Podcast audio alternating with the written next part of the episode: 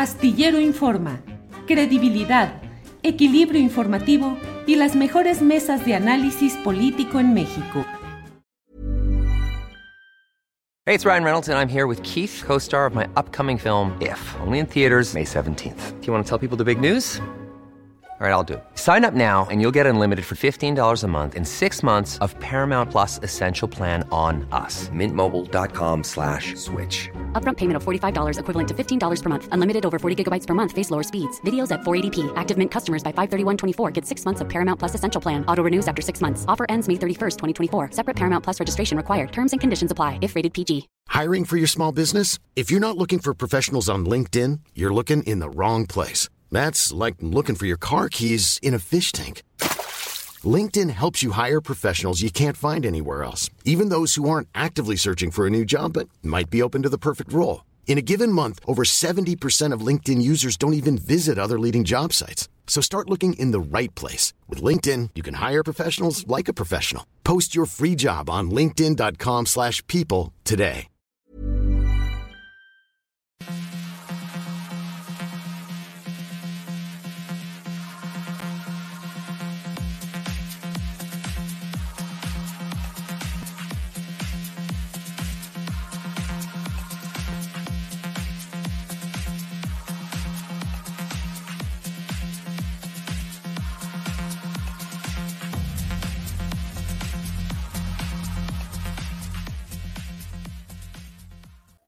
La una de la tarde, la una de la tarde en punto y ya estamos aquí en Astillero Informa. Gracias por acompañarnos en este jueves 21 de julio de 2022. Hay mucha información interesante. Para empezar y antes de iniciar formalmente nuestro programa, déjeme decirle que ha estallado la huelga en teléfonos de México. Es eh, desde luego una noticia eh, trascendente, importante, relevante eh, se habla de que mm, los integrantes de esta, del sindicato de, telefonistas, del sindicato de telefonistas de la República Mexicana, ha estallado la huelga en teléfonos de México por violaciones al contrato colectivo de trabajo. El dirigente Francisco Hernández Juárez, el dirigente Francisco Hernández Juárez, eh, dijo que hubo una votación de los trabajadores, dado que la empresa ha incumplido diversos acuerdos en todo este proceso, que es un proceso ya muy hablado, muy cantado, muy previsible y en el cual se habla de que la empresa se ha negado a reemplazar, a, a facilitar que haya la ocupación de dos mil plazas vacantes y también la decisión que ha tomado Teléfonos de México, la empresa del hombre más rico del país, Carlos Slim, y además uno de los hombres más ricos del mundo, en el sentido de no pagar el 100% de la jubilación de los trabajadores de nuevo ingreso.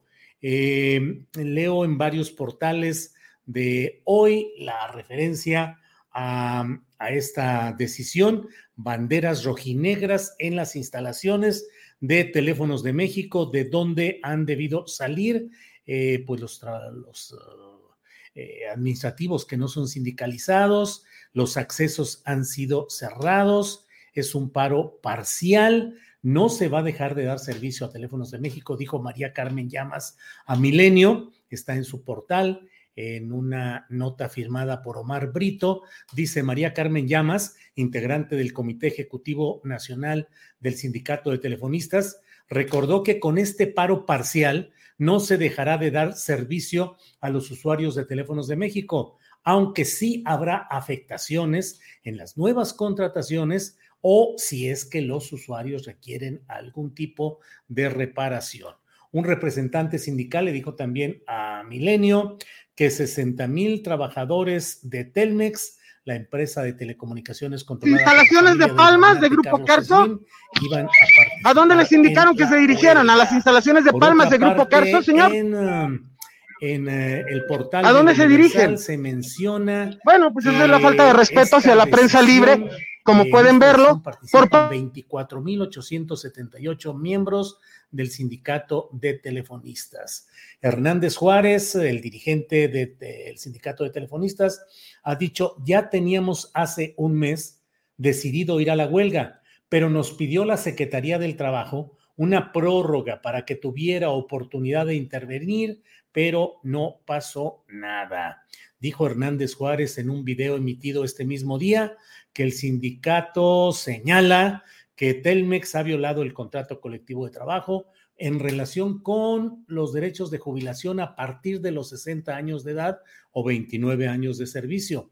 Además que ha incumplido en la apertura de más de 1.942 vacantes que se encuentran congeladas desde hace tres años.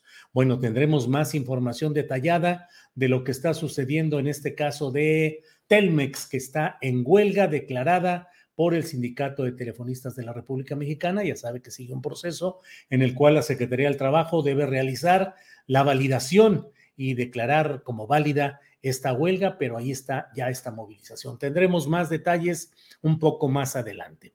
Bueno, para arrancar ya con nuestro programa tal como lo teníamos considerado en este día, déjeme hablar de otro tema de sindicalismo, porque mm, digo, los problemas sindicales en el país ahí están, aunque no siempre llegan a expresiones de huelga como los telefonistas, pero con frecuencia hay eh, represión, hay persecuciones y hay maniobras legaloides para tratar de frenar eh, demandas o exigencias sindicales. En este caso vamos a hablar con Francisca Recendis. Ella es fundadora del Sindicato Independiente de Trabajadores y Trabajadoras del Gobierno del Estado de San Luis Potosí. Eh, me han comentado que eh, conocen de que se han presentado cinco denuncias ante la Fiscalía General de San Luis Potosí por amenazas de policías y falta de pago por parte del gobierno de Ricardo Gallardo en San Luis Potosí. Francisca, buenas tardes. Muy buenas tardes, eh, Julio. Muchísimas gracias por este espacio que nos está eh, dando. Y yo creo que siempre nuestra única protección como sindicalistas es denunciar lo que estamos, estamos viviendo. Eh, dentro de San Luis tenemos un acoso, ya estamos como los líderes allá en Colombia que no pueden hablar o los desaparecen y ahí en San Luis estamos a punto de que se consuma, se consuma esto. ¿Qué es lo que está sucediendo, Francisca? He leído o me he enterado de que hay órdenes de aprehensión contra dirigentes sindicales. Sí, este, así es. Desde que entró esta administración en septiembre del año pasado, en noviembre tuve una persecución política por más de un mes que estuve en la clandestinidad sindical por defender a los trabajadores que han estado despedidos injustamente con esta nueva administración. Ha habido despidos de los compañeros y se ha manifestado el gobierno que no son despidos, que es contratación, es término de contratación y que eh, ya tuvieron su oportunidad y ahora es la oportunidad del nuevo gobierno de meter a su gente y a estos compañeros no se les permitió ya recoger ni sus eh, pertenencias y sobre todo no se les liquidó conforme a la ley y más aparte son trabajadores que tienen ocho o nueve años eh, laborando, no son de, tiempo de tres, de tres meses. Si ellos están por contrato no es por culpa de, de ellos, sino es porque las administraciones pasadas los han dejado así. Tuvimos, eh, tuve esa violencia eh, política en, noviembre. En diciembre eh, volvimos otra vez a retomar en donde se comentó que no había, no había nada, se tuvo que ver con un juez y en, en abril volvimos a las, a las mesas de trabajo y se firmó una minuta donde estuvo enterado por parte del gobierno, el secretario general y oficialía mayor, y, y nos eh, levantamos de dos plantones porque se firmó la minuta. Pero ¿qué fue lo que ha estado pasando desde abril a la fecha? No quieren eh, atender o no quieren resolver lo que ya se firmó en minuta. Hemos hecho las manifestaciones en forma pacífica y lo que hemos recibido es un trato como si fuéramos delincuentes. Estuvimos en dos, en dos marchas en donde estuvimos cercados por eh, patrullas, por los rinos que ellos eh, conocen para eh, llevarse a los delincuentes o a los mafiosos y estuvimos en la, en la marcha que se hizo porque fuimos a no nos dejaron llegar a la casa del gobernador para decirle que sus, funcionarios no han respetado y no han eh, operado la minuta que se firmó el, el 8 de, abril. Y lo que recibimos, pues fueron más que nada ministeriales revueltos en la manifestación, eh, gente armada, los policías armados y provocando a los, a los compañeros los representantes del sindicato tienen una parte muy importante porque son los que ayudan en las labores al comité y en forma muy agresiva los ministeriales les sacaban, les sacaban foto a los, a los compañeros para hacerles em, eh, la, la, carpeta de investigación y así como con retándolos les enseñaba, les enseñaban el arma eh, por eso fueron las cinco, de, las cinco denuncias que hemos presentado a la Fiscalía.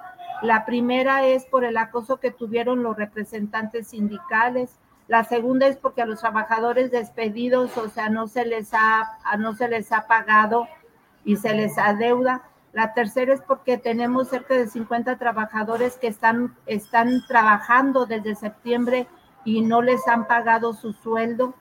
La, la cuarta es como sindicato por el agravio que hicieron con, toda, con todos los eh, afiliados.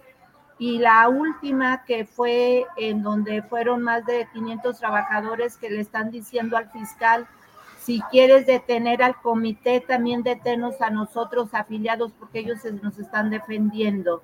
Eh, ya sin que nosotros, nosotros supiéramos, ya el gobierno dejó entrever entre los medios de, de ellos que hay demandas para cuatro compañeros, tres del comité eh, y para mí como tesorera y fundadora, en donde nos están acusando eh, y que por asociación delictuosa. Eh, todavía ni nos han informado, ni tenemos ninguna notificación, pero la prensa ya tiene la, la información entonces sí hay un agravio muy directo a los eh, derechos humanos y laborales de los trabajadores del gobierno del Estado y hacia el comité. Eh, yo creo que aquí no podemos eh, permitir, o sea, que, que no exista un Estado de Derecho, o sea, el señor gobernador es lo que está insistiendo, ellos están insistiendo en su ley que traen en la mano, que es el garrote, qué es la imposición, qué es la sumisión, y, y, eso, pues, o sea, no es, no es de, no es de trabajo este, administrativo ni político. Nos estamos enfrentando a unas personas que no conocen ni siquiera lo más elemental o si lo desconocen, pues quieren hacer chicanadas para perjudicar a los trabajadores. Nos estamos enfrentando a que hay violación de los convenios internacionales, no los reconocen. Estamos em, enfrentándonos a una pues a una ley de Herodes en donde simplemente ellos quieren imponer lo que ellos lo que ellos quieren.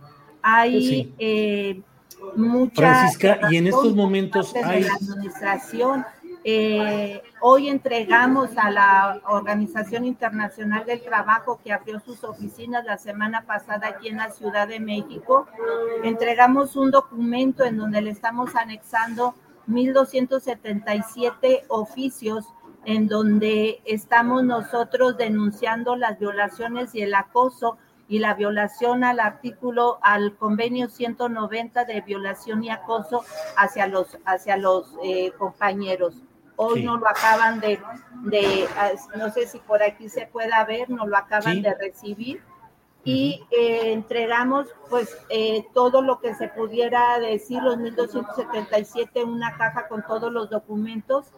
Y esperemos, o sea, que tengamos alguna eh, respuesta, porque lo que el gobierno está haciendo es em, ahorcar a los trabajadores, ahorcar al sindicato. En esta quincena nos encontramos que a los, a los compañeros del comité que han estado en las mesas de trabajo se les ha dicho, se les ha dicho que no se les pagó porque han estado en las mesas de, la, de, la, de trabajo. Eso es una irresponsabilidad por parte del gobierno que se, se mm, vaya así como chucho con los trabajadores por el simple hecho de que nosotros como sindicato estamos haciendo nuestro trabajo, que es la defensa de los derechos de los trabajadores.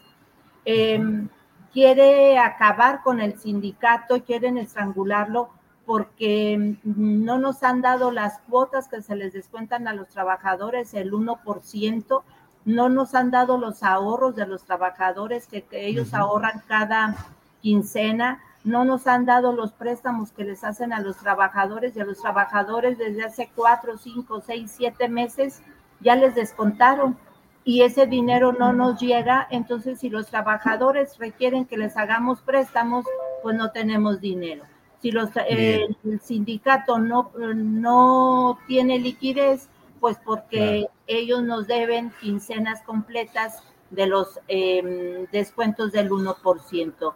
Ha sido una, mm, eh, una, un linchamiento eh, demasiado em, burdo que se está haciendo con el sindicato. Nos estamos enfrentando a gente que no conoce em, de leyes, no conoce de convenios, o sea, tipo malandros, tipo malandrines, tipos bandidos que no, no entienden razón, no entienden ley de ley más que la de ellos. O sea, no tenemos un estado de derecho. Y nos han, este, nos han dicho que si no estamos de acuerdo, pues que demandemos y que, o sea, un, un tribunal nos, nos diga, o sea, este, que judicialicemos los asuntos sindicales ni tienen ese conocimiento. El sindicato no tiene por qué judicializar, tiene una representación jurídica y legal que tiene una toma de nota y puede este, eh, ser o, tiene la responsabilidad de sus agremiados. claro, Francisca, y en estos momentos ustedes están, eh, pues, eh, ¿qué es lo que sucede? ¿En qué condiciones están? Porque me dice que saben que hay órdenes de aprehensión. ¿Qué, medidas están tomando de protección? Eh, tenemos pues las las las eh, las medidas las medidas que tenemos por ahí estamos eh, solicitando hace como un mes la Comisión Interamericana de Derechos Humanos aceptó la, la denuncia o la queja que presentamos en Washington. la semana pasada nos pidieron ampliación pero ahorita, o sea, los compañeros del comité, eh, que cuatro salimos exhibidos en, las en la prensa y otros cuatro que no sabemos quiénes son porque se hablan de ocho, pero cuatro ya, ya saben los nombres de los medios de comunicación. Eh, estamos eh, nada más a la expectativa, como ya nos han dicho que esas, esas órdenes de aprehensión las tienen en el cajón y entonces nada más es esperar si se le, si hoy nos manifestamos y al gobernador le molesta o si hoy decimos que vamos a ir a, a, su casa a buscarlo o si decimos que vamos a ir a Palacio, pues si eso le molesta, abren el cajón y las, y las ejecutan en ese momento. a, ese extremo estamos ahorita, porque estamos ante la bipolaridad de, lo, de un gobierno en donde si me aplaudes, eres mío, y si me criticas, pues eres contrario, y entonces claro. Claro, Francisca, pues eh, expuesto ampliamente lo que han, lo que señalan y lo que está sucediendo en esta relación del de, eh, Sindicato Independiente de Trabajadores y Trabajadoras del Gobierno del Estado de San Luis Potosí, que ese gobierno lo encabeza Ricardo Gallardo Cardona. Francisca, pues estaremos atentos a lo que vaya sucediendo y eh, gracias por esta entrevista, Francisca. Eh, muchísimas gracias, Julio, y volvemos otra vez a reiterar hacemos responsable al gobernador Ricardo Gallardo lo que le pase a cualquier miembro del comité afiliado y a mi persona, porque eh, ellos están acostumbrados a eso, a aplicar su ley. Y debemos de estar enterados y todos sabemos que hay un Estado de Derecho. Bien, Francisca Reséndiz. Muchas gracias y buenas tardes. Hasta luego. Gracias. Gracias. Bueno, pues eh, como siempre hay em, toda una serie de, déjeme ver, déjeme ver eh, qué es lo que tenemos. Em, déjeme ver, porque también estamos recibiendo la información relacionada con eh, un, eh, el Piñero, eh, el, periódico de esta parte de colindancia de Oaxaca y Veracruz, reporta la evacuación de más de mil personas en Tuxtilla, Veracruz, tras la explosión de un ducto de Pemex. Ahí está la información. Vamos a ver si logramos... Déjeme ver si ya eh, con Adriano Buentello, eh, avanzamos con, eh, con esta información. Nos vamos con una entrevista. Nos vamos con una entrevista. Es una entrevista grabada, lo va a notar usted hasta por el cambio de camisa. Es una, es una entrevista que hice ayer en la noche, en la tarde noche, y la pasamos ahorita con ustedes y regresamos con más información actualizada de lo que está pasando en Teléfonos de México y lo que está sucediendo en este tema de, em, de la explosión en un ducto de Veracruz. Por favor, adelante, Andrés. Bien, pues hoy estamos en una entrevista muy especial. Vamos a hablar acerca de este libro, Violar desde el Poder, Abuso Sexual, Acoso y Pederastia de Políticos Mexicanos.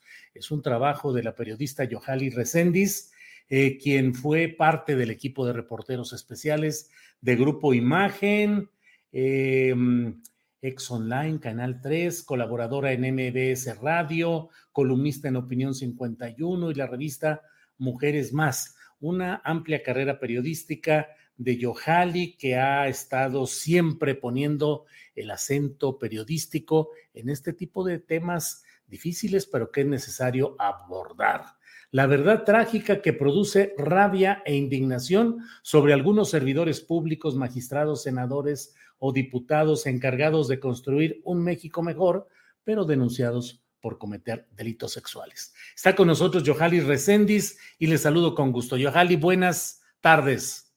Julio, ¿cómo estás? Muy buenas tardes. Siempre agradecida por el espacio que das a mi trabajo. Muchas gracias.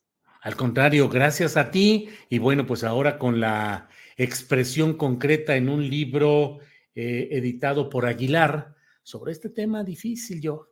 ¿Qué, ¿Qué se puede decir? ¿Qué es lo que encontramos aquí? Y sobre todo, pues cuáles son las historias de impunidades del poder en todos estos casos, por favor. Me parece, Julio, que lo que debemos encontrar es la reflexión, es la indignación, es el cerrar filas, Julio. Eh, son muchísimos casos ya los que conocemos como periodistas y me parece que los medios de comunicación es momento de abrirle los micrófonos a las víctimas, pero no abrirle los micrófonos a las víctimas solo cuando se viralizan sus denuncias, porque allá afuera están esperando las víctimas eh, la oportunidad de hablar porque la autoridad no está haciendo lo que les toca y al infierno eh, que ya eh, enfrentan del dolor de saber que su hijo o su hija fue abusada o la hermana o la esposa fue abusada sexualmente, tienen que aparte transitar por este camino doloroso de rabia, de impunidad, de corrupción, y eso me parece que ya hemos rebasado la cifra. 5.4 millones de niñas y de niños al año, Julio, en México nada más, sufren un abuso sexual infantil.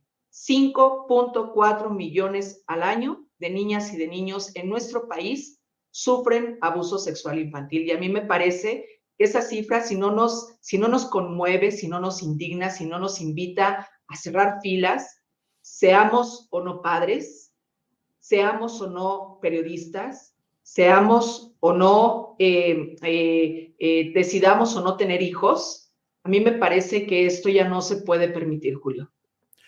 ¿Cuál es, desde tu punto de vista y conforme a las investigaciones que has realizado, cuál es el factor que ha ido desencadenando esto que visto desde fuera de México, pues parece increíble el grado de barbarie, el grado de salvajismo al que se ha llegado en muchos casos y desde luego pues la impunidad? Es decir, ¿qué es lo que provoca todo esto? ¿La impunidad? ¿Una degradación de valores?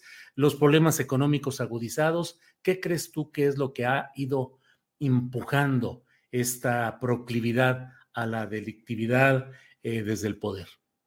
Me parece que invisibilizar a las víctimas es algo que eh, nos ha posicionado en donde estamos. ¿Qué hace la autoridad? La autoridad invita siempre a la sociedad a denunciar, pero ¿qué pasa cuando una madre lleva a sus hijas a hacer la denuncia? Pues no les otorgan una prueba BOSTI, como en el caso de Manuel Horacio Cavazos López, el ex magistrado que abordo en este libro, eh, no le dieron las, la prueba Bosti a estas nenas, a las hijas de Mariela Albarrán, cuando tenían ese derecho y me parece que la autoridad no sigue estos protocolos. Es más, en la, en la República Mexicana no siempre existen estos protocolos que deberían de, contar las fiscalías. No hay el personal que esté eh, adecuado, apropiado para tener, por ejemplo, una entrevista con un menor de edad no hay los suficientes psicólogos ni las terapias eh, eh, que necesitan no solamente la víctima, Julio, sino también los padres de familia. ¿Cómo le haces? ¿Cómo le haces? Eh, ¿Cómo te llevas a tu casa a tu hijo abusado o violentado sexualmente? ¿Y cómo empiezas tú a, educarlo, a, a, entender lo que él siente si tú no tienes esa contención psicológica para saber cómo se le hace eh, y cómo necesitas vivir con alguien que fue abusado sexualmente. Cómo, cómo eh, estas consecuencias nos han llevado a ser el número uno, Julio, en abuso sexual infantil. De nueve casos que abordo en este libro, Violar desde el Poder, seis tienen que ver con menores de edad. Seis, Julio. ¿Por qué escogiste el enfoque desde el poder? Te lo pregunto como un eh, primer planteamiento. Y segundo, ¿Cuál es el poder? ¿Solo el poder político, el poder económico o también el poder del padre, del uh, familiar mayor de edad en una casa? ¿Desde dónde se ejerce el poder? Mira, eh, eh, violar desde el poder aborda justamente todo aquello que sí hace el agresor, que es violar físicamente a alguien, pero también lo que hace la autoridad es violentar, violar, degradar, eh, eh, justamente arrinconar, arrodillar a las víctimas. Y claro, el poder no solamente está en estos políticos, en el ex magistrado, en el candidato a gobernador, eh, sino está también en el profesor que abusa sexualmente de su alumno, en el abuelo que, abusa de su nieta, en la mamá. Acabo de, de, de escribir un caso de una mamá que abusó sexualmente de su hija. Eh, es decir, el abuso del poder, lo que te implica a ti degradar a alguien, lastimarlo y usar su miedo para entonces violarlo desde un poder que te da el estar encima del otro. Y encima del otro me refiero a, toda, a todas aquellas, eh, eh, a todo lo que implique estar encima del otro. Es, es, es terrible. Eh, me parece que este libro, Julio, nace, sí, eh, desde la denuncia que hice del exdiputado morenista Saúl Huerta, cuando la hago pública eh, en un noticiero nacional de Ciro Gómez Leiva. Ahí entonces me di cuenta que no solamente era el exdiputado, era Cuauhtémoc Gutiérrez de la Torre, era Félix Salgado Macedonio, era Juan Bustos, era un empresario de Durango, es decir, ¿Qué pasa con eh, ayer en las noticias, Julio? Una jovencita en Chihuahua de 11 años fue cooptada por cinco hombres que la mantuvieron varios días y abusaron sexualmente de ella. Una nena de 11 años. Es decir, las historias se están repitiendo y da igual, Julio, si es un gobernador, si es un candidato, si es un maestro, si es un padre de familia, si es un abuelo. En este país, las víctimas no tienen el acceso a la justicia. En este país, imagínate tú en el caso de Mónica Peiró, que lo abordo en este, en este libro, Mónica Peiró eh, fue, le, giraron una orden de aprehensión si ella seguía molestando a la autoridad con subir a redes sociales el caso tan doloroso que es decir y denunciar mis hijas fueron abusadas sexualmente por quien le dio dinero a la campaña de José Aispuro. Es terrible, Julio. Tenemos que estar en los zapatos de una víctima para poder entender el dolor de que la autoridad no te haga caso? ¿Cuántos padres de familia, Julio, si no tienen el alcance económico, no tienen el acceso a un abogado? ¿Cuántos abogados se venden? ¿Cuántos abogados no tienen ética ni profesionalismo, no tienen el amor a una profesión? ¿Cuántas autoridades no tienen en sus manos la investigación y la pierden? ¿Cuántas actas levantadas en contra de un agresor y la autoridad no hace nada por ir por ellos? Y así podemos tener tú y yo una conversación de meses, Julio, y volvemos a lo mismo, al centro, la impunidad en este país. El, imagínate, Félix Salgado Macedonio está respaldado por el presidente. El que tenga un candidato a gobernador y que lo señalen, usted me violó y que digan, aquí está la denuncia y que no pase absolutamente nada y que en realidad sea el que está gobernando en Guerrero, pues de qué se trata, Julio? ¿Por qué la sociedad tenemos que aceptar este tipo de personajes en el poder?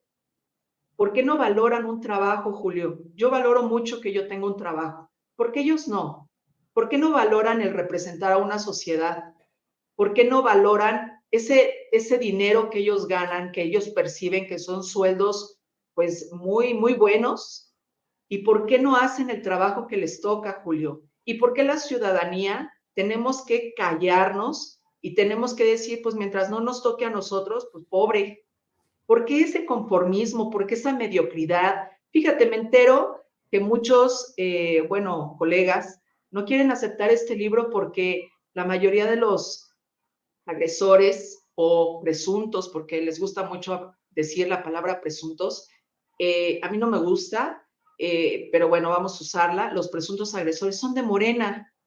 Imagínate qué, qué mediocridad, qué pensamiento tan enano de decir, no voy a aceptar hablar de este libro en mi espacio, porque casi todos son de Morena, y pues no, pues ¿qué, qué nos va a pasar? Pero ellos no están mirando que el partido no violó a los menores, Julio.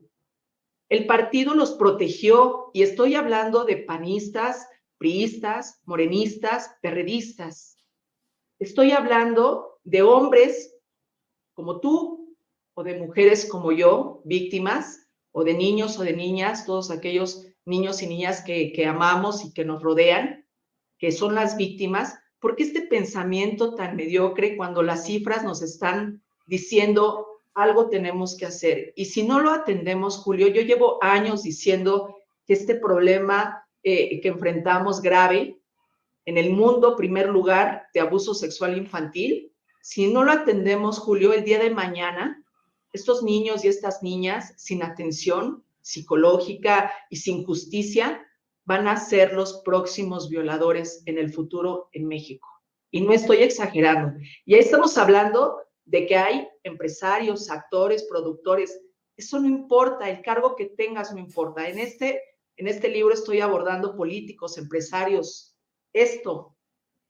Pero ¿cuántos en nuestra colonia sabemos de casos y nos quedamos callados? Ya la sociedad debemos cerrar filas, eh, debemos de decirle y exigirle a las autoridades que por favor hagan lo que tengan que hacer, que lo cesen Julio, que lo cesen, que les digan, usted no tiene derecho a regresar. Imagínate hace unos meses el saber que el ex magistrado, como la Fiscalía General de Injusticia, como yo le he llamado, eh, le da al ex magistrado que tiene una, una carpeta abierta de investigación por violar a sus dos hijas, le da el no ejercicio de acción penal y este señor eh, se la pasa en el, en el poder tribunal diciendo voy a regresar. O sea, tú te imaginas tener un problema familiar y que te toque eh, con este magistrado y que él decide el destino de tu familia, de tu hijo, de tu hija, de tu esposa, aunque ya no vivas con ella y que no se haya resuelto la carpeta de investigación que tiene en su contra porque el presidente del tribunal es su amigo, porque Mancera fue su amigo, porque eh, su abogado conoce, tiene muchas muy buenas relaciones. ¿Por qué, Julio? ¿Por qué miramos estas noticias y no nos conmueven, no hacemos nada?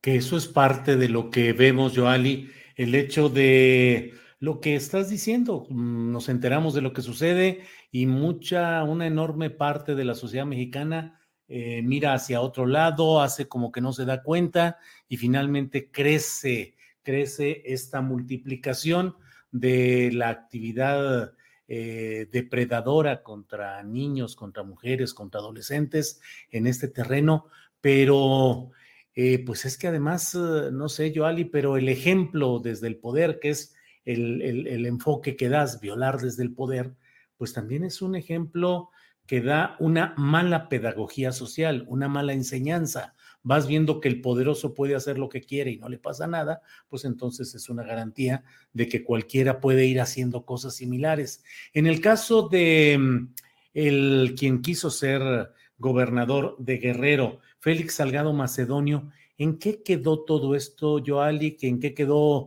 en términos procesales?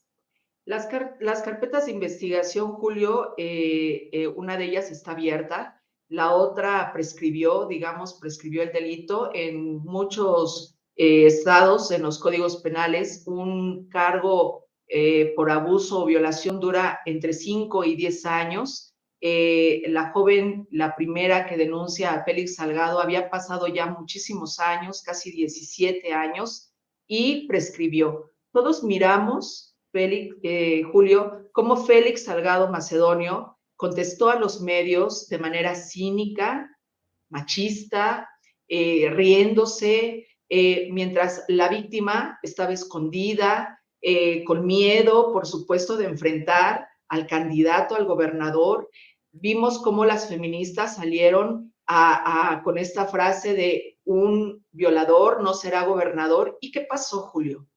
La burla. Hoy Félix Salgado Macedonio es gobernador porque lo es, porque quien diga que no es cierto, eh, no, no es ante un cargo, pero ¿sabes qué? Lo es desde la oscuridad.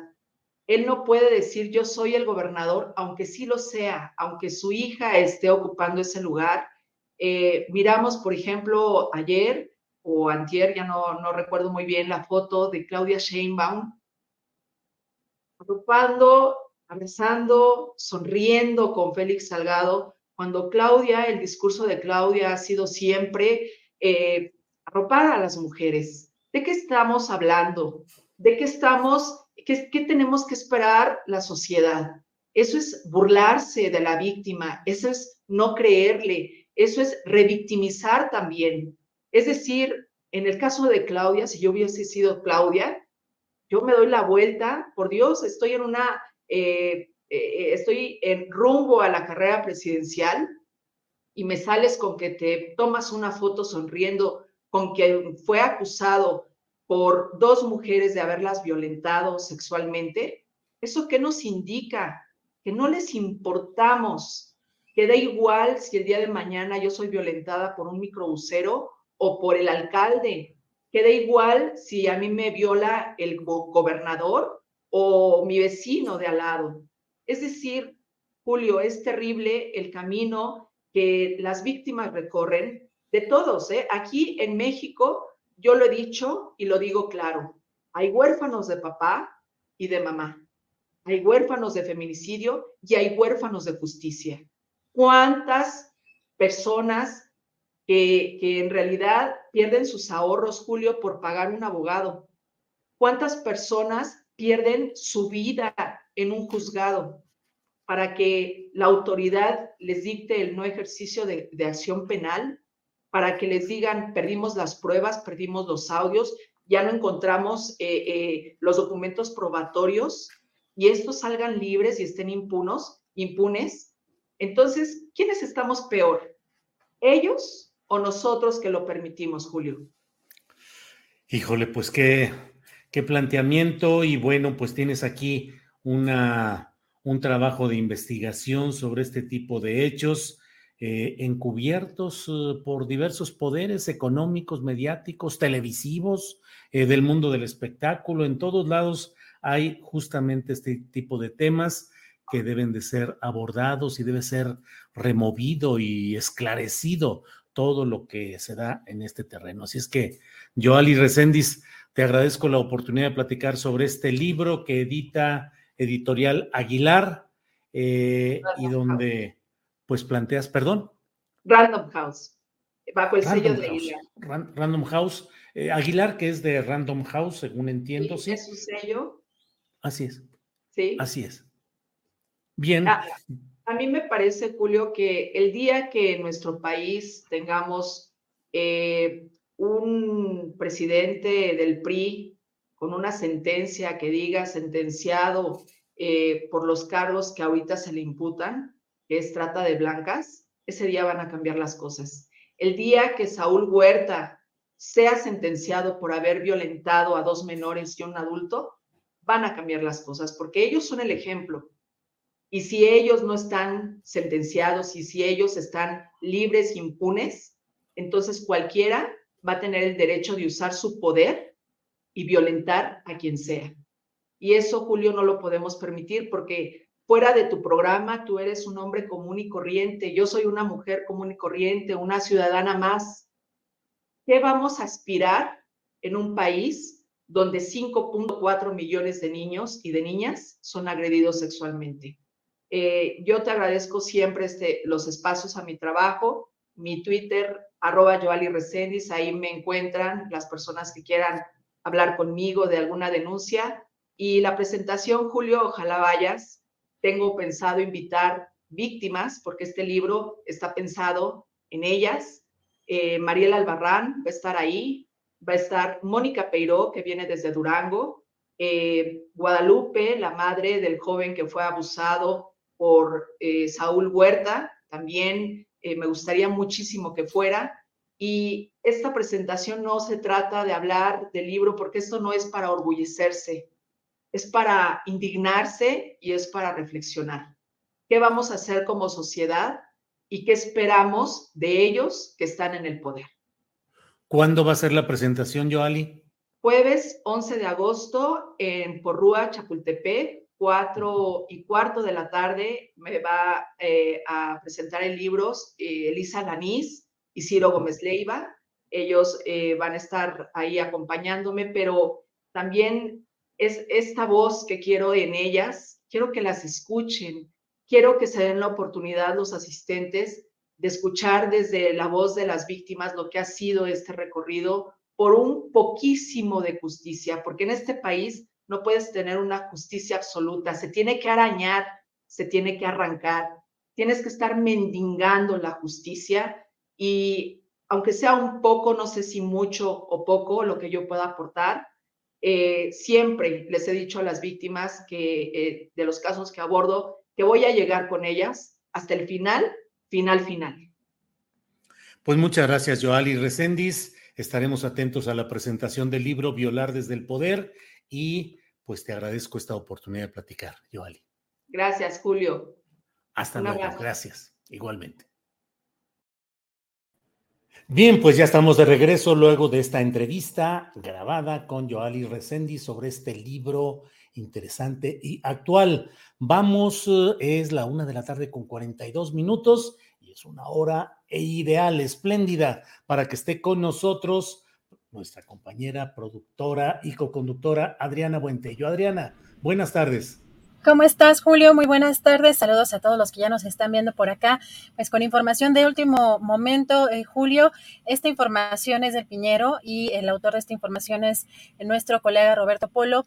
Fíjate que en Veracruz se reporta una explosión de un ducto de Pemex. Eh, Julio, en Tuxtilla hay, eh, de acuerdo con esta información reportes preliminares, habría tres personas desaparecidas y más de mil personas evacuadas. Eh, de acuerdo con reportes también de la alcaldesa consultados por esta eh, por este portal, hay vehículos y animalitos incluso calcinados y también aparentemente habría eh, riesgo de otra explosión. Ya las personas, Julio, están siendo evacuadas y trasladadas a tres albergues en Tacojalpan, en Veracruz. Hay hasta el momento también dos personas que se reportan hospitalizadas con quemaduras de tercer grado y pues también tres personas que están reportadas como desaparecidas eh, ya que salieron al campo precisamente a trabajar. Así que vamos, Julio, a estar pendientes de esta, esta información. Eh, como te comentaba, de acuerdo con eh, este reporte de Roberto Polo del Piñero, La eh, presidenta municipal, Lady del Carmen Vergara, eh, confirmó que hay mil personas evacuadas ante el riesgo de intoxicación de acuerdo a esta, eh, pues por el riesgo que, que, conlleva esta explosión de un ducto de petróleos mexicanos, Julio. Bien, pues atentos a esta información. Es Tuxtilla es una población en el sur de Veracruz es una población pequeña, entiendo que 2.500, 3.000 personas, según los últimos datos disponibles, pero bueno, ya una parte de ellos están siendo evacuados y estaremos atentos. Hay diversas informaciones que no están confirmadas y que obviamente no compartiremos, pero es una información que está en curso. Cuando tengamos un poco más de datos de información, lo iremos compartiendo. Adriana, y, perdón, Adriana. No, nada más comentar que eh, también de acuerdo con este reporte del Piñero, eh, la eh, consultaron con la alcaldesa en esta zona y pues como existe este riesgo de intoxicación, fueron evacuadas algunas personas, pero sí señaló que ya esta explosión fue parcialmente controlada, pero vamos a, estar, a estarle dando seguimiento justamente a los reportes oficiales, tanto de personas lesionadas eh, o personas desaparecidas, o que ojalá que no sea el caso, pero que también pudiera haber personas fallecidas debido a esta explosión y estaremos pendientes justamente del reporte de, de Roberto Polo y Julio, pues, ¿qué te parece si nos vamos a la conferencia Sí, que hoy estuvo, que duró un, estuvo, fue larga hoy, según lo que entiendo, Adriana. Sí, ya le está gustando. Bueno, siempre le ha gustado, ¿no? Pero ya lo había recortado un poco el presidente. Duró más de tres horas esta conferencia del día de hoy y evidentemente el tema principal o de los, eh, además de pues el reporte impunidad cero, todo lo que tiene que ver en materia de seguridad y algunas cosas que también ya mencionaremos y probablemente también se toquen o lo toquen los colegas en la mesa de seguridad. Eh, vamos a, darle aquí seguimiento justamente al tema que ha estado causando eh, polémica en las redes sociales y en los medios de comunicación sobre estas quejas que habría eh, contra el tratado, contra el TEMEC por parte de México o que estarían quejándose de nuestro país en temas energéticos, porque interesante lo que menciona eh, el presidente. Eh, ayer también, eh, pues, el presidente había hecho hincapié en que no se estaba violando y de acuerdo con lo que reportaba o, el informe que le dio Jesús de que fue de los negociadores, hoy dijo que cuenta con muchos elementos, Julio, para responder a estas consultas de Estados Unidos y, y, Canadá también, que ya se sumó en materia energética, que México además dijo que se va a defender, también dejó de manifiesto que no, además de que no hay ninguna violación en tratado, las políticas en materia energética se hacen aquí. Vamos a escuchar qué fue lo que dijo. Nosotros vamos a llevar a cabo todo lo que nos corresponde y eh, dejar eh, de manifiesto que no hay ninguna violación al tratado, eh, aclarar de que podemos tener relaciones comerciales, pero nuestras políticas las definimos en México. No vamos a poner en negociación el dominio de la nación, del pueblo de México, sobre el petróleo. Eso está clarísimo. El petróleo es de los mexicanos. El gobierno anterior y los otros gobiernos habían comprometido el petróleo y en materia eléctrica, lo mismo. Vamos a dar a conocer cómo, de manera eh, abusiva, violando inclusive la legislación que ellos mismos autorizaron para destruir por completo a la Comisión Federal de Electricidad y entregar el mercado eléctrico a las empresas particulares, sobre todo extranjeras, al grado de que la Suprema Corte acaba de resolver que todo lo relacionado con el autoabasto en generación de energía eléctrica es fraude legal. Entonces, ¿qué se alega? Tenemos muchísimos elementos para responder y si se trata de una sanción de tipo político, pues también nos vamos a defender. ¿De qué manera? Porque puede ser. Yo eh, tengo indicios de que esto tiene que ver con los intereses eh, creados que se sienten afectados porque se dedicaban a saquear a México y que como se les puso un alto, un hasta aquí, empezaron a hacer trabajo en Estados Unidos y eh, logran esto. Pues sí es interesante lo que plantea el presidente de la República y creo yo que siendo como es Andrés Manuel López Obrador, está defendiendo, está engallado, está decidido a seguir adelante con el planteamiento de que México tiene que mantener una, mm, México debe sostener y debe eh, seguir adelante con una postura de defensa de la política en materia de energéticos. Es uno de los temas centrales de eh, las preocupaciones y el proyecto del presidente López Obrador, que está implicado, que, que involucra pues el hecho de la refinería de dos bocas, la actualización y modernización de otras refinerías y la búsqueda de que México no se quede anclado sin posibilidad de tener recursos energéticos ante eventualidades de este mundo tan cambiante. Entonces, pues va para adelante este, este tema. Yo veo al presidente muy plantado y muy decidido, muy echado para adelante en este tema, Adriana. Y muy interesante lo que hay en el fondo de las declaraciones del presidente, bueno, quizá ni tan en el fondo. Incluso, bueno, hay, quiero recordar una parte de tu, de tu conferencia. Yo también, eh, también esas conferencias, Julio, de tu, columna, de tu columna del día de hoy, porque hablábamos y hablábamos desde el día de ayer justamente de estas personas que eh, están... Eh, pues se, se vanaglorian o, o, se alegran de que hubiera o de que haya ese intervencionismo y estas reprimendas o de que se dieran estas sanciones. Y pones en, escribes en tu columna, hay en muchos de ellos la esperanza nada patriótica ni plausible de que un intervencionismo estadounidense en materia de tratados comerciales pueda hacer contra López Obrador y su proyecto lo que esos opositores a la llamada 4T no han podido realizar en el terreno nacional de la política y las elecciones. ¿Y por qué menciono esta parte que me parece muy relevante de tu columna? Porque justo ya ve el presidente este tema como no un tema comercial, sino como un tema político que tiene que ver con intereses creados que se dedicaban a saquear a México. Eso lo dijo hoy en la conferencia mañana, era que como se les puso un alto, pues están haciendo su trabajo en Estados, este trabajo este, en Estados Unidos. Dijo Julio que se enteró de esta, pues de estas, de estos movimientos o de estas quejas por ex embajadores o los ex embajadores, en este caso Saruján de, de Calderón Peña Nieto, que eh, pues son parte de estos intereses creados. Vamos a ver qué fue lo que dijo Julio. Hemos hecho muchos esfuerzos para atenderlos eh, a empresas estadounidenses. Nos hemos eh, puesto de acuerdo con casi todas. Les dediqué hace como un mes, dos semanas, atendí a 19 empresas del sector energético.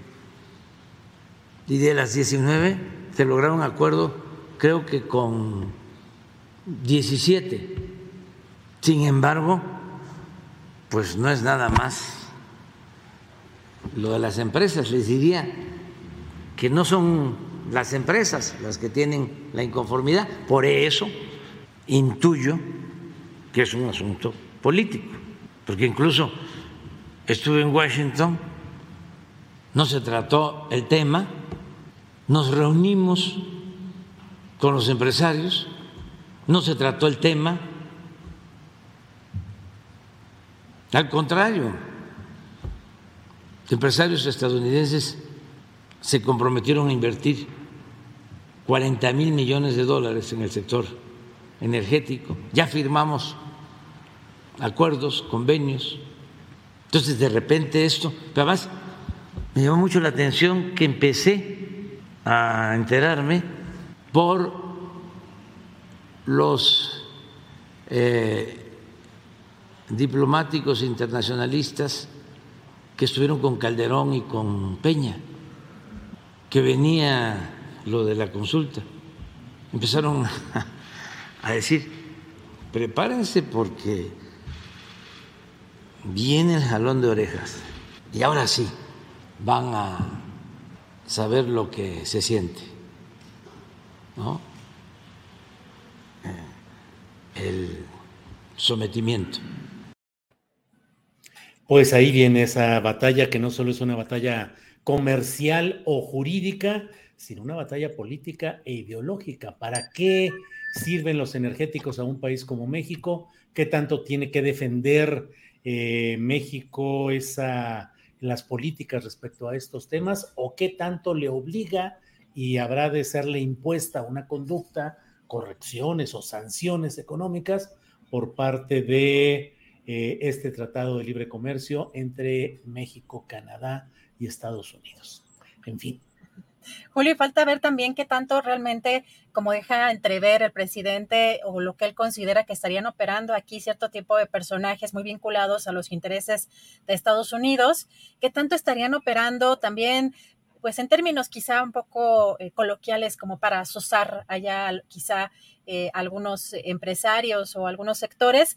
Y lo que dice también el presidente es interesante, de, pues él tuvo reuniones, él tuvo acuerdos y pues también eh, el hecho de que se dé esta, pues esta llamada de atención o estas quejas por parte de Estados Unidos, pues después de, de esta reunión que tuvo el presidente eh, Joe Biden con López Obrador eh, allá en Washington. Así que vamos a, seguir el tema y sin duda hay mucho por analizar allí, Julio. Y otro, pues, de las, de las situaciones, eh, pues, que lamentablemente tenemos también que, pues, reportar y darle seguimiento, pues, a lo que ayer ya, ya platicabas con, con una de las integrantes del colectivo Yo Cuido.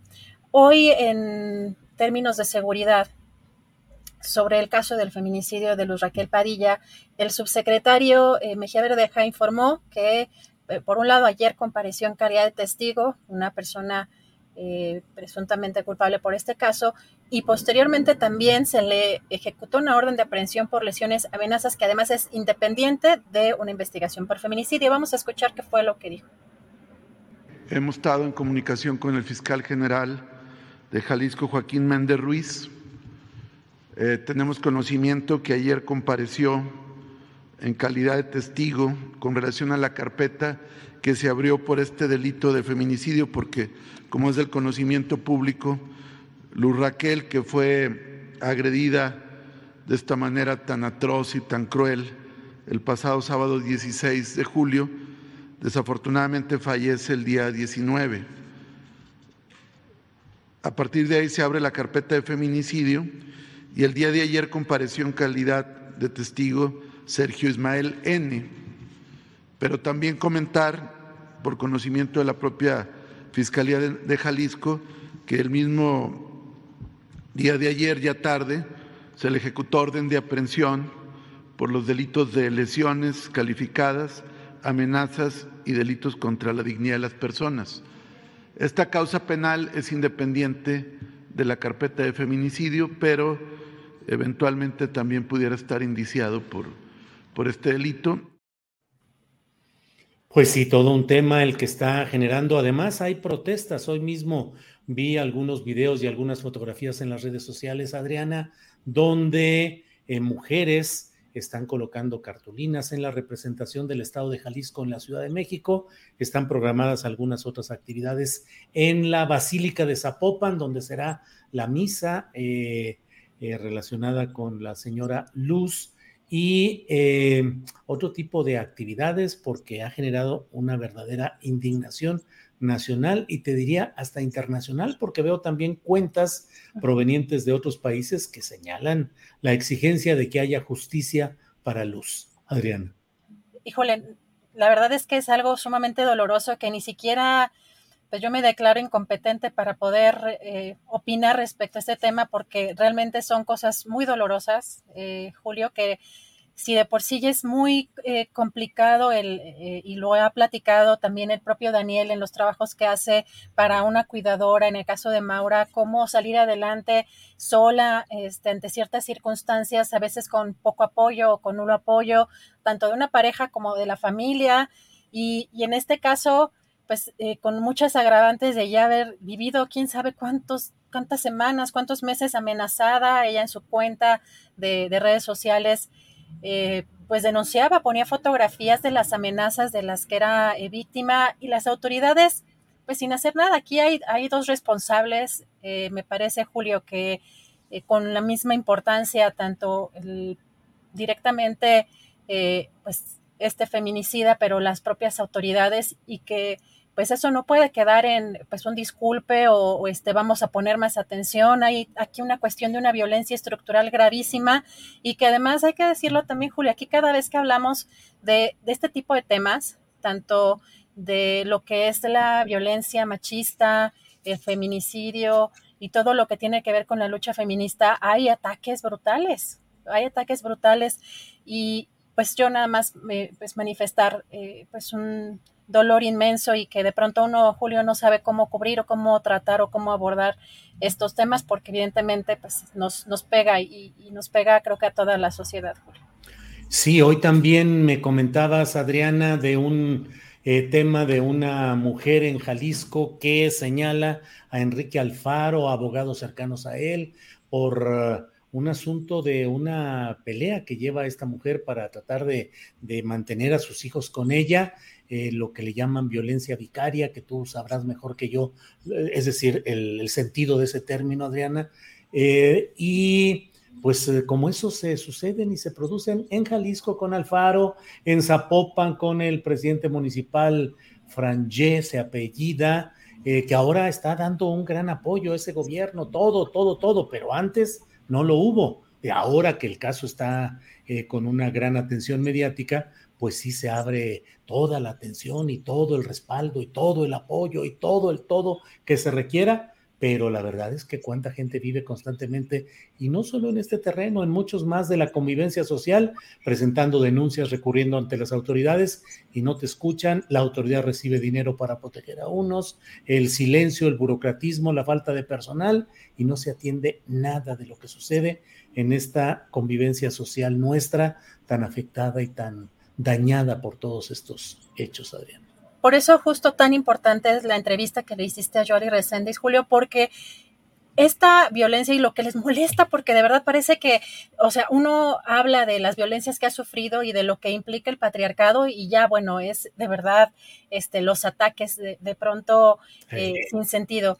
¿Qué es el patriarcado? Porque parece que todavía no se entiende, son estas redes de poder que por supuesto se tejen también desde la política, lo que permite que siga existiendo esta violencia y que nos sigan violentando y que siga existiendo.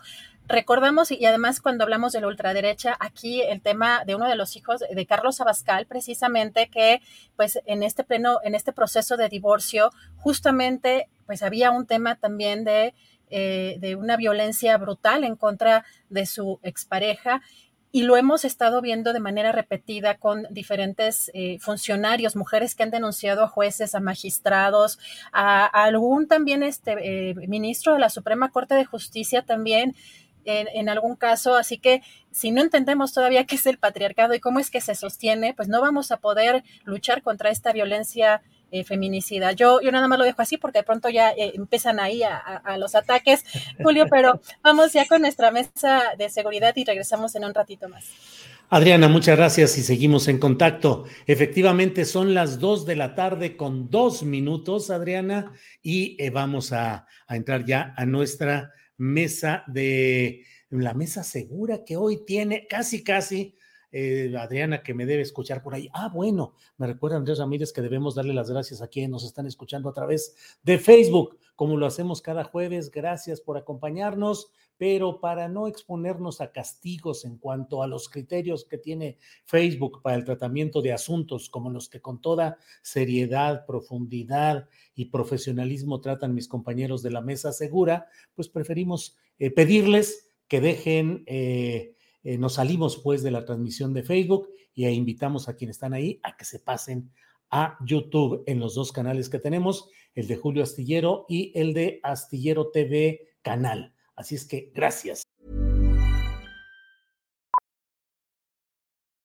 Millions of people have lost weight with personalized plans from Noom, like Evan, who can't stand salads and still lost 50 pounds. Salads generally for most people are the easy button, right? For me, that wasn't an option. I never really was a salad guy. That's just not who I am. But Noom worked for me. Get your personalized plan today at noom.com. Real noom user compensated to provide their story. In four weeks, the typical noom user can expect to lose one to two pounds per week. Individual results may vary. Hey, it's Ryan Reynolds, and I'm here with Keith, co star of my upcoming film, If, only in theaters, May 17th. Do you want to tell people the big news? All right, I'll do it. Sign up now and you'll get unlimited for $15 a month in six months of Paramount Plus Essential Plan on us. Mintmobile.com slash switch. Upfront payment of $45 equivalent to $15 per month. Unlimited over 40 gigabytes per month. Face lower speeds. Videos at 480p. Active Mint customers by 531.24 get six months of Paramount Plus Essential Plan. Auto renews after six months. Offer ends May 31st, 2024. Separate Paramount Plus registration required. Terms and conditions apply if rated PG. Bueno, bueno, bueno, pues son las dos de la tarde con tres minutos y casi si tuviera yo aquí platillos y trompeta, haría fanfarria para decir, regresa la siempre tan querida y tan gustada Mesa Segura. Ya está ahí de regreso nuestra querida Guadalupe Correa. Guadalupe, buenas tardes. Muy buenas tardes, Julio, aquí feliz de poder estar de nuevo con todos ustedes, de verdad, muy feliz, los había extrañado muchísimo, a mis grandes amigos, este, de veras que no, no tengo palabras, a ti, a Ricardo, a Víctor, muy contenta de volver a estar aquí con ustedes en una segunda parte de, esta, de, este proyecto muy bonito de, de Julio Astillero, de Astillero Informa. Gracias, Guadalupe. Estamos eh, puestos. Víctor Ronquillo, buenas tardes. También de regreso después de eh, esta mesa tan bonita, tan integrada. Digo, bonita es un término amable y cariñoso, pero tan profesional, tan firme, tan fuerte. Todo. Ese nos eh, destanteó un poquito por un viaje de Guadalupe, Víctor que estuvo afectado por el cobicho, Ricardo que anduvo también con algunos problemas. En fin, Víctor, gracias por estar de regreso. No, muy contento de estar aquí y la verdad es que bueno, que ya somos varios los que podemos decir orgullosamente que somos sobrevivientes del terrible cobicho. Y así nos comportaremos a partir de ahora, tratando de poner entusiasmo y tratando de encontrar, aunque parece imposible, alternativas de, luz en este mundo tan sombrío, mi querido Julio, y obviamente un abrazo para mi querido Ricardo y obviamente también un abrazo con mucho cariño para Lupita Correa Cabrera. Y para el público, ¿no? Por supuesto. Gracias, Víctor. Ricardo Ravelo, eh, tú estuviste más tiempo al pie del cañón, también con algunos eh, momentos de algunas ausencias, pero ya estamos juntos. Gracias, Ricardo. Buenas tardes. Sí, también, también pasé la experiencia y, este, bueno, y aquí batallando con algunas secuelas que, que van a durar quizá un tiempo, pero bueno, ya estamos aquí trabajando, como siempre. Gracias, Ricardo. Eh, Guadalupe, ni modo, ni modo, discúlpanos, pero platícanos, te fuiste de viaje un buen tiempo. Si no nos quieres decir el itinerario y las experiencias y todo lo que viste y viviste, cuando menos dinos, después de ese viaje, ¿cómo ves a México? ¿Qué cosas encuentras eh, positivas, negativas? ¿Cómo te fue, Guadalupe? Me fue muy bien, fue un viaje muy duro. Eh, pues la gente piensa que cuando uno se va muy, muy lejos está uno muy contento, pero, y sí, en realidad sí fui al mm, norte de África, fui a Medio Oriente y a la India.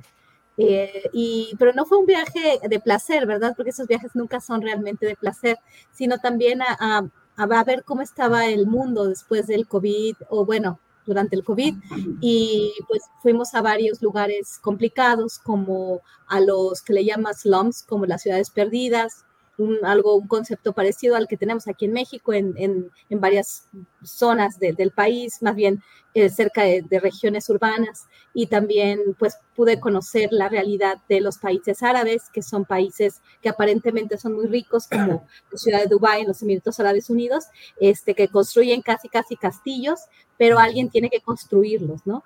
Y, y esta idea de que de, en medio de, eh, fuera de esos castillos vive la gente que los construye en unas condiciones de, de extrema pobreza, este, pues en medio del desierto, y este tipo de cuestiones de la riqueza y la pobreza, pues me quedaron muy grabadas, ¿no? Eh, India como un país tan importante supuestamente, que va avanzando hacia el primer mundo, tan poderoso, pero también con tanta pobreza, con tanta desigualdad, tantas personas viviendo en espacios este, similares y, y sí viene un poco este, apreciando lo que, lo que tenemos, pero al mismo tiempo, pues preocupada, ¿no? Porque los precios para todas las personas en el mundo son más complicados, guerras que se, ve, que se vislumbran en diferentes eh, partes, bueno, el norte de África, la migración, lo que vimos en la zona de Melilla, este, también me tiene un poco, un poco preocupada, ¿no? La migración indocumentada, las, las, los desplazamientos forzados de los países más pobres, que cada vez son más pobres después de las medidas este, por el COVID-19,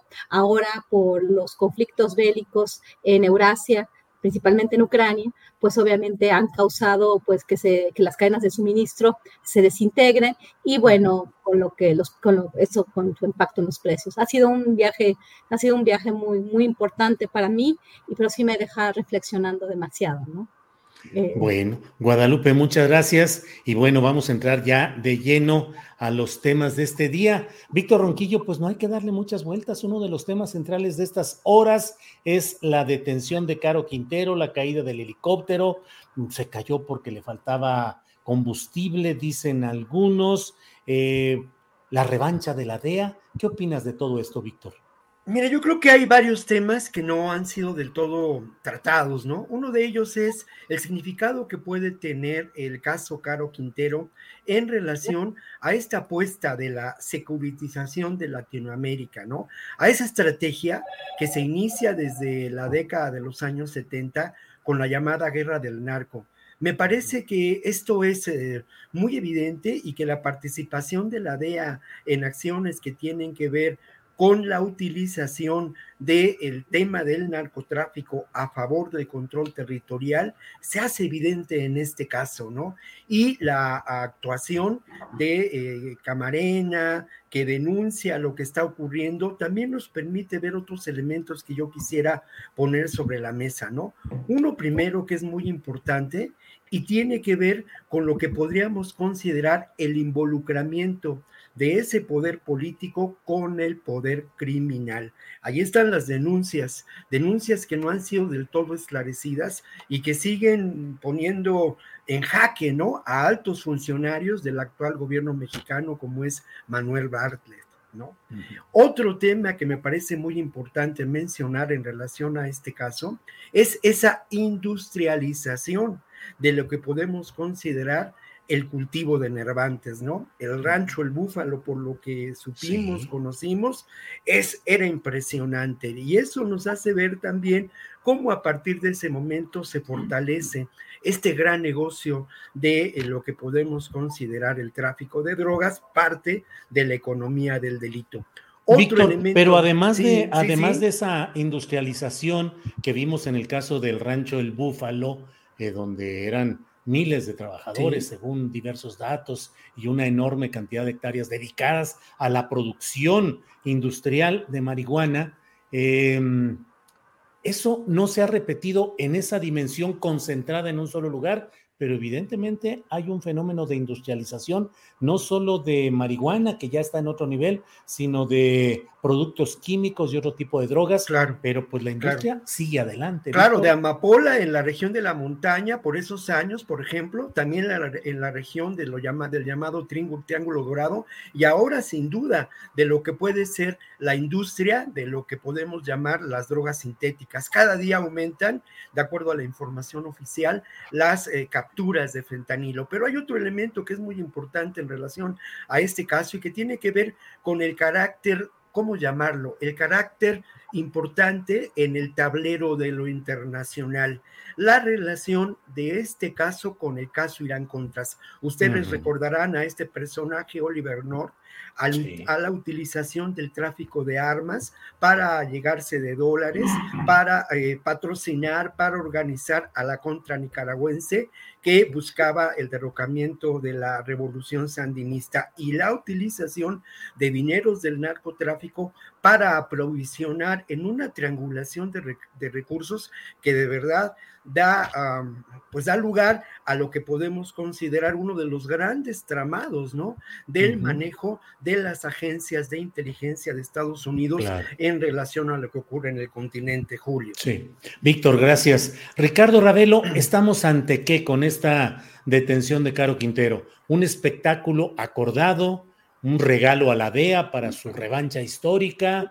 ¿Un acuerdo entre naciones que va a implicar una modulación o cambio en la política de abrazos no balazos? ¿Qué opinas de todo esto, Ricardo? No, bueno, la política de abrazos no balazos no va a cambiar. Este, ha tenido algunas eh, decepciones y esta de Caro Quintero es una muy especial, que coincidentemente ocurre después de la visita del presidente de Estados Unidos. Es decir, el presidente tuvo varias reuniones privadas, eh, tuvo con las agencias de inteligencia norteamericanas, estuvo con Kamala Harris, tuvo una conversación larga con Joe Biden en privado. Ya lo que se hizo público, bueno, es realmente los temas de la agenda, ¿no? Pero evidentemente que ahí hubo alguna petición muy especial al presidente para que este operativo se efectuara. Eh, en algún momento se consideró que la captura de Carlos Quintero y de por lo menos unos seis capos más estaban en riesgo debido a esta, este cortocircuito que surgió con las eh, limitaciones que, que, se le impusieron a la DEA para operar en México.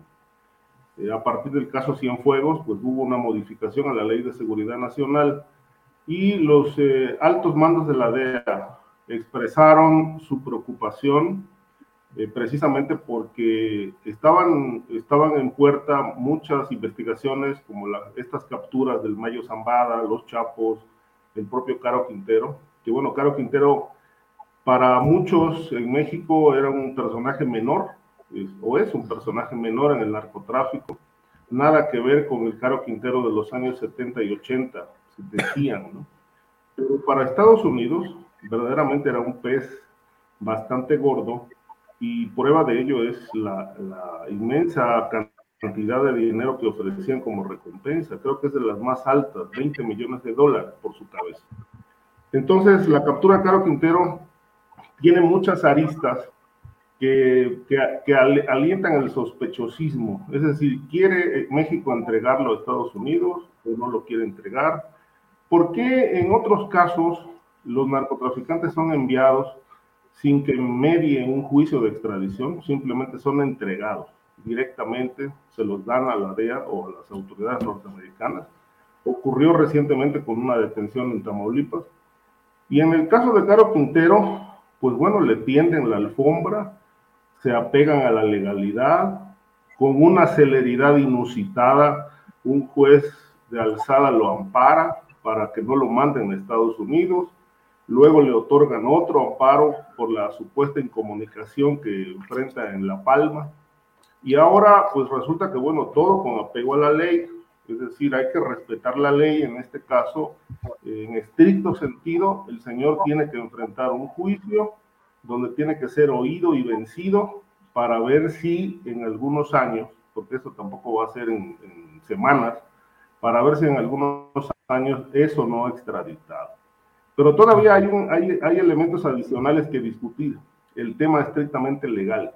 A Caro Quintero le faltan 12 años todavía por compurgar por temas de edad, este, tendría derecho a una prisión domiciliaria, como le, se la dieron a, a Mario Villanueva, que fue acusado de lavado de dinero y de estar vinculado al narco, como se la otorgaron también a Don Neto Fonseca, implicado en los mismos delitos que Caro Quintero. Y por otro lado, hay que revisar y ver bien si, si Caro Quintero puede ser o no juzgado por los mismos delitos en Estados Unidos. Esto sería totalmente ilegal. De tal manera que la puerta, la puerta para que este señor pueda evitar la extradición es bastante ancha. Eh, creo que va a ser un tema muy interesante seguir. Este, y por ahora parece que políticamente no conviene que Caro Quintero esté en manos de los norteamericanos. Gracias, Ricardo. Eh, Guadalupe, múltiples ángulos desde los cuales se puede abordar el caso de Caro Quintero. Por favor, tu reflexión sobre este tema. Sí, son múltiples, eh, múltiples ángulos. Eh, nos quedan muchísimas preguntas sin respuesta y bueno, también preguntas que nunca se respondieron en los años en los que él fue arrestado, ¿no? Eh, que, tienen que ver con la muerte de Enrique Kiki Camarena, el papel de la CIA o papel de la DEA, eh, o el papel de la, perdón, papel de la CIA o papel de él. Eh, y bueno, pero yo quisiera abordar un ángulo que me parece fundamental y que es esta, esta idea que se tiene de que Rafael Caro Quintero había formado un cartel, el cartel de Caborca porque definitivamente a mí me cuesta trabajo creer que 28 años estuvo esta persona en cárcel, y no solamente en una cárcel de máxima seguridad en México, sino que se le mandó, por ejemplo, al penal de Matamoros, eh, porque esto se queda que a, él y a su hermano, ¿no? Entonces, 28 años, una persona no continúa en el negocio como los estadounidenses parece ser que lo han querido ver, ¿no? Era el gran, después del Chapo Guzmán, ahora, ahora él era el narco de narcos, ¿no? Siempre lo mismo, siempre la DEA eh, con el mismo con el, con el mismo modus operandi, cuando la DEA pues no hace su trabajo, ¿no? Su trabajo es eh, limitar los narcóticos que entran a Estados Unidos y que se consumen en Estados Unidos y hoy por hoy es eh, en, como en ningún otro momento en la historia, Estados Unidos vive pues tiempos negros en relación eh, a la adicción, a la, a, la, a la, adicción a los narcóticos y a las muertes derivadas de, de la, de la, este, de, pues del exceso de, ingesta de droga, ¿no? De, las, de la sobredosis de droga. Entonces, eh, pero siempre siguen haciendo lo mismo y esto es interesante. Cómo se fue tejiendo una historia sobre Caro Quintero eh, después de que él fue, pues, como, como nos platicó Ricardo, después de que él fue liberado, eh, por jueces mexicanos. Estados Unidos dio el grito en el cielo, el presidente Enrique Peña Nieto pues no pudo con él supuestamente y se les escapó supuestamente. Y bueno, en estos años, después de, 2000, eh, después de a partir de 2013, vuelve a construir el emporio, ¿no? Esta idea que a mí me parece bastante hollywoodesca o más bien de Netflix, pues supuestamente es lo que se da. Él está operando en esta región de Caborca, eh, la región de Magdalena de Quino, inclusive también en el puerto de Guaymas, y se vuelve un nuevo cartel aparentemente. Eso es lo que estoy leyendo en la prensa internacional, en Inside Crime, en Infobae. Infobae, cuando ustedes leen, es bien interesante la, cobertura que tienen de temas de narco en México, con muchos nombres, con mucho detalle, el narco contra el narco, esta guerra de narcos, para revivir estas narcoguerras que dieron origen a la guerra contra el narco de Felipe Calderón Hinojosa. Es bien interesante entender que ahora con el supuesto, bueno, la captura y posible extradición fast track que no se dio, hubiera sucedido algo posiblemente muy preocupante o quizás suceda, porque la narrativa en estos medios como Infobae, como Inside Crime, eh, de, que se refieren al cartel de Caborca y la relación de este cartel con el cartel de Sinaloa, con todos sus, sus, este, sus problemas, ¿no? Los Chapitos y el Mayo Zambada, que supuestamente han estado en pugna, ahora viene este nuevo cartel que está en pugna con los Chapitos.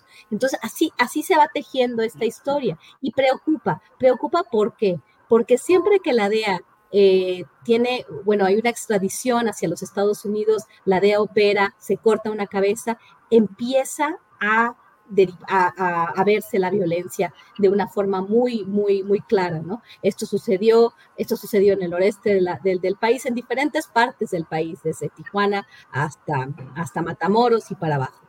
Entonces, eh, cuando, cuando uno lee y entiende qué pasa en el puerto de Guaymas, supuestamente los chapitos quieren, quieren tomar este puerto y además está el cártel de Caborca que también está manejado por los sobrinos de Rafael Caro Quintero, supuestamente, estoy hablando de esto como supuestamente, es una historia que se teje, pero que, eh, que, que lo revive, eh, los, los, los, carteles que en, un momento fueron muy importantes, ¿no? Tenemos eh, una, una, una, perdón, ¿eh? tenemos una, este, una célula, ¿no? Inclusive los Beltrán Leiva. Entonces, con esto podrían anunciarnos mayor violencia en Sonora. Pero ¿quién está realmente perpetrando esta violencia? ¿O son ellos? O, o, o, qué es lo que está sucediendo, ¿no? Esto es algo interesante. Sí, Guadalupe. Eh, les ruego me permitan hacer otra ronda de preguntas porque, Víctor Ronquillo, mm, en términos de política práctica, ¿por qué crees que se dio la detención de Caro Quintero? Simplemente llegó el momento judicial en el cual se completó la carpeta de investigación y se dijo asépticamente, vamos ya por Caro Quintero. Tiene relación con la visita del presidente de México a Estados Unidos. ¿Por qué se ha detenido a Caro Quintero, Víctor? Bueno, en términos de política real, no hay duda de que beneficia a la relación de México con Estados Unidos, ¿no? Era un asunto pendiente, era un asunto que de alguna manera, desde la perspectiva mm, de lo que podemos considerar, entre comillas, este honor de los agentes de la DEA, vulnerado con la muerte de uno de los suyos, quedaba pendiente, ¿no? Había muchas personas seguramente lastimadas que siguen formando parte del sistema, ¿no? No es casual también que se dé después de una visita del presidente de México a Estados Unidos. Hay versiones, yo no sé qué tan qué tanto creer en ellas, de que fue la propia Kamala Harris quien puso en manos de López Obrador la información sobre la DEA. Yo no sé qué tanto creer en ellas, porque no sé si la reunión entre una vicepresidenta de Estados Unidos y el presidente de México, pues traten temas relacionados con un, con un criminal Puede ser que se traten, desde luego, puede ser que se tome en cuenta la, la estatura, el, elemento político, ¿no? De política real. Creo, por otra parte, que en términos también de política real, allana lo que sin duda es parte de una de, pues dice Ricardo, y creo que lo, describe bien, de un cortocircuito en la relación de eh, lo que podemos considerar las agencias de seguridad, la DEA, con el gobierno mexicano, ¿no? Por otra parte, me parece que es eh, ya una realidad que son acciones que tienen que ver sin duda con el llamado entendimiento binacional. Algo más en términos de política real, y ya lo mencionaba yo hace algunas semanas, ¿no? Hay sin duda un cambio de estrategia en términos de la comunicación del tema de seguridad por parte del gobierno de la Cuarta Transformación.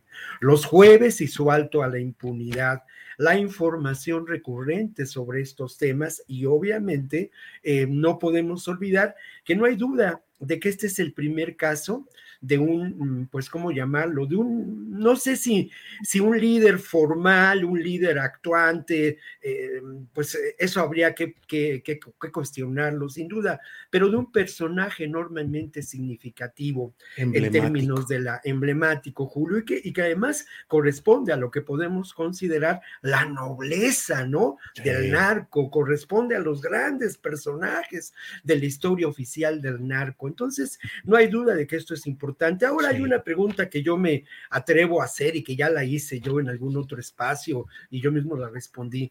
¿Participó o no participó la DEA en esta captura? Sin duda participación con información, sin duda participación con inteligencia y sin duda se buscó, como en otras ocasiones, a quienes cierto sector de eh, lo que podemos considerar las estructuras de seguridad del gobierno de Estados Unidos vinculados a la guerra del narco, eh, consideran un aliado confiable que es la Marina, quien intervino en el caso. Queda una pregunta pendiente que es fundamental y que no es un asunto de ficción política, ¿eh? como diría el clásico Salinas de Gortari, pero una pregunta es, ¿por qué cayó el helicóptero? Iban dos helicópteros. En uno iba detenido Caro Quintero y en otro, pues no sé, no sé, no, iban solamente los marinos. ¿Fue un lamentable accidente? ¿Fue una coincidencia o algo más? Híjole, Víctor Ronquillo, pues ya nos pusiste a dar vueltas aquí con estos comentarios y preguntas. Lo bueno es que sigue Ricardo Ravelo. Ricardo, ¿cómo es este tema? ¿Por qué se detuvo a Caro Quintero? ¿Cuáles fueron los factores políticos, judiciales, binacionales, fue un acuerdo, ¿qué sucedió en ese tema? Y las preguntas que nos plantea Víctor. Sí. sí. Sí, adelante, Ricardo. Yo creo, Julio, este, dos, dos, cosas, un, apunte adicional también. Ahorita, este, yo creo que México, México le hizo el favor a Estados Unidos de, de capturar a Caro Quintero. Este, solo que no se lo entregó inmediatamente. Este, ese es un detalle, es decir, hay ahí algunas cuestiones con, eh, hay, hay como como conveniencias eh, manejadas con apego a la ley, este, para que no se note, ¿no? diría Scherer, que no se note. Este, vamos a, a, pegarnos a la legalidad, pero es un, es un apego a la legalidad que favorece a, a Caro Quintero, sin duda. ¿no? Entonces, el, el, tema aquí es que eh, va a llevar un tiempo la extradición de Caro Quintero, no será un tema fácil porque pues, se va a defender, y por otro lado, eh, quería yo añadir. Oye, Ricardo, ¿quieres? Oh, Ricardo, tu planteamiento es que le dan el premio o el regalo o la concesión a Estados Unidos, decirle, ya detenemos a la pieza emblemática que siempre has querido y que estaba fuera de la cárcel por ese amparo de 2013, creo que fue. Eh, pero no te lo entrego en lo inmediato y quién sabe si te lo entregue por razones de procedimientos judiciales mexicanos. ¿Por ahí va Ricardo? Claro, es decir, a, ver, mira, Estados Unidos, este, gáname, gánale el, juicio de extradición. Es decir, si lo quieres realmente en, Estados Unidos, tienes que ganar el juicio de extradición. Entonces tienes que venir a pelear a México legalmente frente a todo el, pues lo que tiene a favor Caro Quintero, que como ya dije, no puede ser juzgado dos veces, le falta poco tiempo de compurgar, puede tener derecho a la prisión domiciliaria, primero tendría que compurgar en México para que después pueda irse a Estados Unidos a, vía extradición eh, a enfrentar a la justicia, pero no lo podrá hacer por los mismos delitos porque sería violatorio de sus garantías, de sus derechos. Entonces veo en chino la extradición, la verdad que está interesante, hay que ver cómo se desahoga legalmente, pero pues mira, con Calderón ni siquiera juicio había, es decir, este, prácticamente eran sentenciados en, silencio y se iban a Estados Unidos, así se, se, fueron muchísimos capos del cártel de Tijuana, entre otros, sin juicios de extradición. Y muchos de estos este, miembros del cártel de Tijuana fueron sentenciados en ausencia, porque en México los procesos siguieron y ellos ya no estaban en México. Entonces, eh, y, y otro punto que yo quiero añadir ahí, algo que decía Guadalupe, que Claro Quintero se les escapó. Yo nada más quería hacer una, una, una acotación, un, apunte ahí. Eh, no se les escapó. Realmente hubo una, una resolución judicial que determinó, eh, claro, es una argucia propia de, estos alegatos que se presentaron en su momento en favor de él, de que una autoridad incompetente, en este caso la Procuraduría General de la República, lo procesó indebidamente por, el, por un homicidio, en este caso el de Camarero, que debió corresponder al fuero común. Este, entonces, por esa razón, lo echaron a la calle. Caro Quintero salió caminando del penal de donde estaba recluido, liberado, hasta que después, o sea, hasta el 2015, esto fue en 2013, en 2015 eh, corrigen, se determina que la PGR sí era autoridad competente, puesto que Camarena era un agente extranjero autorizado para operar en México por la Secretaría de Relaciones Exteriores, una dependencia del gobierno federal, y cuya muerte sí correspondía a, eh, eh, investigar a la PGR por tratarse de un, de un tema de, de narcotráfico. Un agente consular. Detrás de ello, de esto, un agente consular, exacto. Entonces, eh, cuando ya se dan cuenta de esto, y es cuando hasta el 2015, Caro Quintero vuelve a ser considerado prófugo de la justicia porque le, le giran orden de captura y este, obviamente ya esto con fines de extradición, porque en efecto había una solicitud de extradición que es la que ahora se va se va a desahogar independientemente de los 12 años que todavía tiene pendiente de compurgar en México.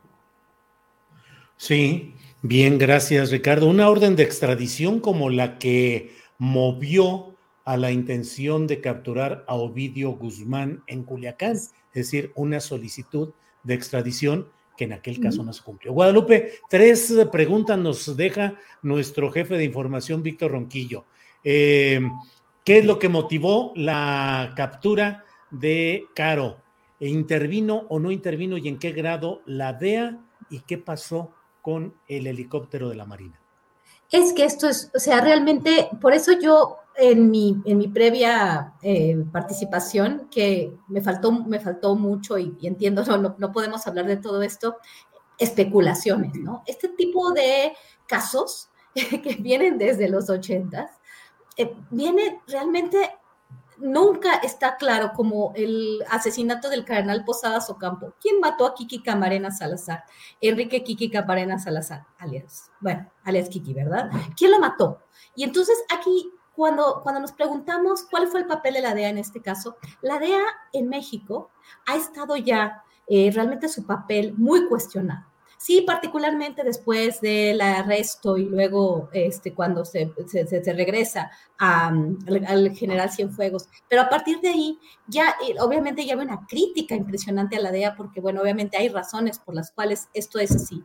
Pero a nivel ya institucional, se cambia la ley de seguridad nacional para limitar el papel de la DEA en México. Esta este nuevo episodio, a mí, antes de la decisión del juez para este, no permitir la extradición fast track. Yo dije, no, pues ya, obviamente la DEA pues realmente le dobló las manos a México, es Estados Unidos finalmente, ¿no? Siempre México ha estado este, pues dependiente de este país, pero bueno, me parecía, me parecía esto una estrategia estadounidense con todo lo que esto implica, toda la cobertura, hasta la, historia del, del, del cartel de Caborca entonces, ¿qué, qué, qué era lo, lo, importante aquí? La DEA es importante.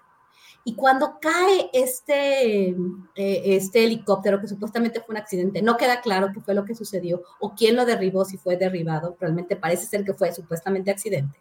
Eh, al principio no quedaba tan claro, entonces yo decía, bueno, así tratando de ver por qué, tratando de responder las preguntas que, que, que aquí se esbozaron, ¿no? Decía yo, bueno, lo que sucede es que aquí ahora esta eh, vinculación entre México y Estados Unidos, después de la visita, como muchos de la oposición política dijeron, pues bueno, esto fue una entrega ¿no? a los Estados Unidos, que Raimundo Rivapalacio ya en un, en un, ya en un texto muy, muy exagerado, que decía que Kamala Harris casi casi había puesto el manotazo en la mesa y había dicho a México que extraditaran a Caro Quintero, ¿no? En esa visita.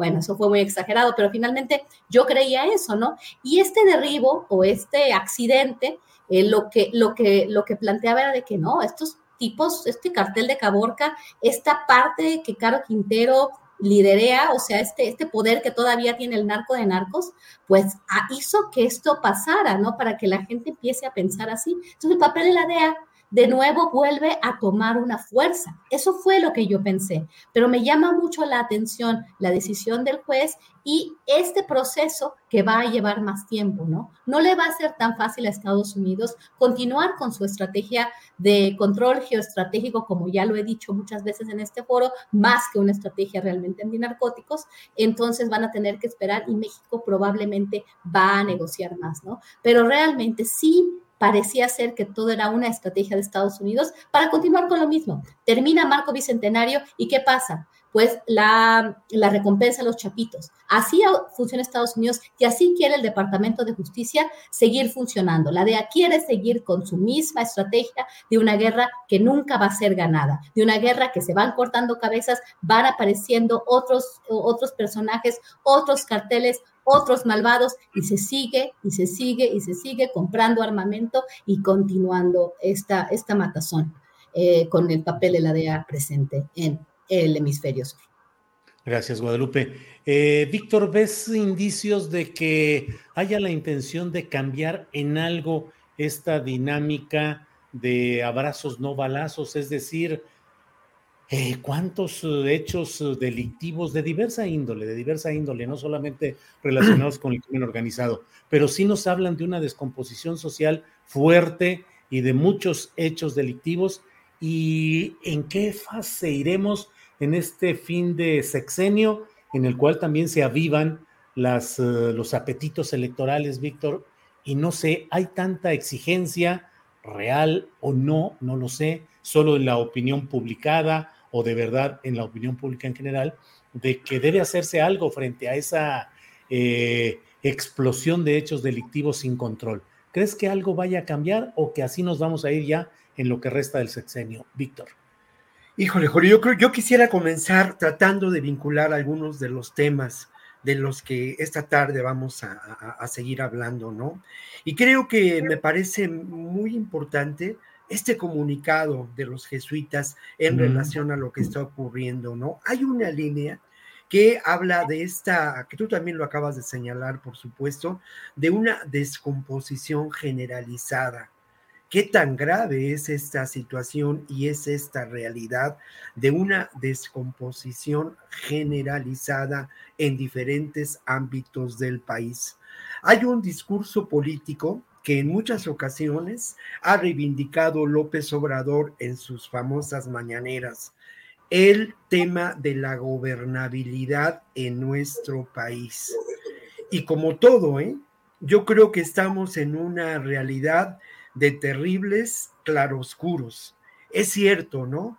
Creo que en este país existe una gobernabilidad en muchos ámbitos de lo que podemos considerar la geografía política de la realidad nacional, pero también es parte de ese claroscuro lo que está ocurriendo en diferentes sectores y ámbitos de esa geografía social, económica y política, sobre todo en aquellos poblados que lamentablemente han sido tomados por la violencia. Esto tiene que ver sin duda con el caso de los eh, jesuitas asesinados de una manera brutal, que pusieron al descubierto algo que ya se sabía, que ya se conocía, que se había informado, que le costó la vida a Miroslava Bridge, ¿no? Miroslava. Que es a Miroslava Bridge, que es el involucramiento entre ese poder político y el poder criminal, ¿no? En este caso, por parte de eh, gobiernos de extracción panista en los municipios de la Sierra Tarahumara. Han provocado un enorme dolor humano, desplazamiento, desapariciones. Y esto lamentablemente es parte también de una realidad que tiene que ver con el reclamo de los jóvenes médicos ante la violencia de que son objeto en zonas lamentablemente controladas por estos poderes fácticos.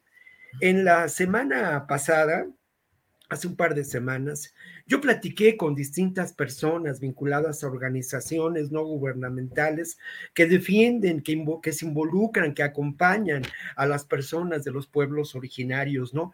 Tres casos que resultan determinantes y que nos hablan de esta realidad de esta descomposición generalizada que tiene que ver también con otras instancias y con otras realidades, como el terrible feminicidio de la señora Luz, ¿no?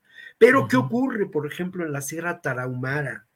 ¿Qué ocurre con este control político establecido por los megaproyectos del turismo, de, los, de la infraestructura gubernamental y del propio crimen organizado como un megaproyecto económico? ¿Qué ocurre? Pues la generalización de la violencia, que aumenta la discriminación y las condiciones de pobreza de estos grupos. ¿Qué ocurre en Guerrero? Me decía mi amigo Abel Barrera. Para Abel Barrera está muy claro. Lamentablemente, en las pasadas elecciones fue evidente el control establecido por grupos de crimen organizado en muchos de los municipios de Guerrero, con un conflicto que se acrecienta en zonas muy concretas de la montaña baja de Chilpancingo, de Acapulco y de, las, y de la zona cercana a Chilpancingo, ¿no? Por su fuerza política. Y luego Chiapas, Julio, ¿no? Platicaba yo con, con Pedro Faro, exdirector del Centro de Derechos Humanos Fray Bartolomé de las Casas, este involucramiento entre el crimen organizado y lo que queda del eh, paramilitarismo en la región de los Altos de Chiapas con la, anuencia y la complicidad de las autoridades. Sí, sí, sí. Víctor, gracias. Eh, Ricardo Ravelo, pues este escenario de descomposición del cual Víctor ha hecho una amplia exposición eh, a un mes del eh, asesinato de los sacerdotes jesuitas, em, jornadas dominicales de la iglesia haciendo misas y pidiendo que lleven fotografías de desaparecidos o asesinados a las propias instalaciones eclesiásticas, Em, sucesos como el de Zapopan en Guadalajara, en Jalisco, de esta cuidadora de su hijo con eh, un severo problema de autismo y que es quemada viva, y como eso tantas cosas. ¿En qué estadio, en qué circunstancia estamos, Ricardo? Bueno, yo coincido completamente con lo que dijo Víctor, es un, escenario de plena descomposición donde no se ve por dónde eh, encontrar la salida en este momento o en estos momentos, que han sido muchos, este, de crisis, ¿no? de crisis de seguridad, donde pues se ven las injusticias, la complicidad de políticos con el crimen, de la impunidad que priva en este país, que verdaderamente es de escándalo. Y yo creo que esta ahí es donde radica en buena medida las, las causas de, de que esta descomposición siga y siga. Eh, yo me he preguntado muchas veces en distintos momentos, no de este sexenio, de otros, de otros, si realmente cuándo vamos a tocar fondo. Este, yo creo que todavía falta, falta mucho este, por, por, vivir, experimentar. Es, es, es, una situación donde se tiene que poner de manifiesto toda la podredumbre que hay a nivel del, del, poder político, a nivel de las policías. Eh, es una etapa de crítica dolorosa en la que pues de pronto eh, percibimos que el, el, el gobierno no, no tiene la estrategia ni las herramientas para sacar adelante el país en materia de, seguridad. Considero que el presidente no va a cambiar la estrategia. Eh, ha sido, digamos, muy eh, característico que ninguno de los últimos mandatarios, voy a citar, no sé, de Salinas a la fecha, este, ninguno de los mandatarios ha corregido eh, sus políticas aun cuando son fallidas. Eh, concretamente en materia de seguridad, se mantuvieron con las mismas políticas. Fox mantuvo una, una política criminal eh, basada en operativos espectaculares, de lo que aquí hemos hablado, que realmente los narcotraficantes se reían de todos aquellos operativos porque les avisaban, vamos para allá, se quedaban 15 días en Tamaulipas mientras los capos iban a vacacionar a Acapulco o a Quintana Roo. Eh, y regresaban cuando ya las Fuerzas Armadas estaban fuera del Estado. Eh, con Calderón, a pesar de que las, eh, los operativos conjuntos contra el crimen organizado eran fallidos y se generó aquel fenómeno de la que se conoció como la paradoja de la acción penal, es decir, entre más fuerza imprimía el Estado contra la, la delincuencia, esta respondía con más corrupción y más violencia. Y aún así, Calderón se mantuvo hasta el último día de su gobierno con la política de represiva frente al crimen. Ahora hay un cambio, bueno, Peña Nieto mantuvo la misma política. Ahora hubo un cambio, es decir, el no uso de la fuerza. Pero ha habido excepciones, ¿no? Por ejemplo, eh, se dijo que no iban a, capturar a capos, pero ha, habido, ha habido excepciones. Está el caso del huevo, el líder del cártel del Golfo, lo capturaron y lo mandaron a Estados Unidos. A Santiago Masari, el carrete, lo detuvieron y está preso. El caso del Marro este, es otro, y ahora Caro Quintero. Es decir, no ha sido una política centrada en, el descabezamiento de organizaciones criminales, pero sí ha habido excepciones. Eh, ha actuado la Marina, este, y ha habido también enfrentamientos, o sea, porque sí ha habido violencia, ha habido enfrentamientos presuntamente la Marina ha respondido o la Guardia Nacional ha respondido a agresiones. Pero el presidente creo que tiene muy claro que va a terminar el sexenio sin hacer cambios en esta política de abrazos no balazos, este, porque según él esta es la mejor estrategia para acabar con el crimen. Es un proyecto a largo plazo. Lo más probable es que este problema no se va a resolver en este sexenio pero si la política continúa a, largo plazo, pues vamos a ver. Yo creo que no podemos decir que no va a funcionar. En este momento no hay resultados todavía. Eh, él pone como ejemplo de, de, pacificación, digamos, al estado de Sinaloa, eh, donde opera un solo cártel y que no hay violencia. Y entonces parece que su lógica es que, bueno, Sinaloa sea el, el cártel que domine el tráfico de drogas y otros delitos a nivel nacional en todos los estados y que de esa manera cuando una sola organización tenga el control y el dominio eh, territorial, pues en automático la violencia va a descender. Yo creo que esto es una teoría que pues en los hechos todavía no, no se refleja con, de manera fehaciente y clara, ¿no? con excepción de Sinaloa que él puso como ejemplo emblemático. Pero creo yo que se va a cumplir, si, si esto ocurre de esta manera, se va a cumplir aquel viejo deseo que en algún momento planteó eh, Juan José Esparragosa Moreno el Azul, cuando dijo, bueno, es que el problema, el problema de la pacificación no depende del gobierno, depende que las organizaciones criminales nos pongamos de acuerdo.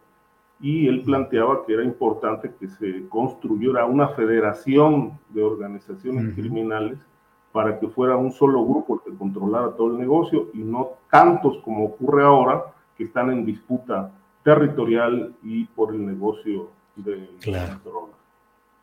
Gracias, Ricardo. Guadalupe Correa, muchos temas, eh, marchas de protesta de médicos en Durango por el asesinato de un joven eh, facultativo, de un joven médico, el tema de eh, este feminicidio a una cuidadora de su hijo en Zapopan, Jalisco, los jesuitas, en fin, ¿qué estamos viviendo y qué perspectivas podemos ver en términos de desgaste político, de consolidación de las mismas políticas o hacia dónde iremos, Guadalupe? Mira, Julio, eh, quisiera poner esto en una perspectiva más global, debido a que, digo, no quiero menos, hacer menos eh, la situación que estamos viviendo en términos de seguridad. Definitivamente el caso de Luz Raquel Padilla eh, fue, es un caso terrible, ¿no? En Zapopan, es, este joven, este, también, o sea, todo esto que está sucediendo los múltiples asesinatos en diferentes partes del país vinculados al crimen organizado en sus diferentes formas. No puedo decir que estamos viviendo un momento, como dice muchas veces la oposición política, al actual gobierno mexicano. Definitivamente tenemos un problema de seguridad grave, bastante grave, pero tampoco eh, lo veo como ellos lo quieren manejar. Ellos que también tuvieron mucho que ver o que apoyaron, avalaron una estrategia bajo el contexto de la iniciativa Mérida, la guerra contra las drogas, la militarización de la estrategia de seguridad que, generó tantos problemas.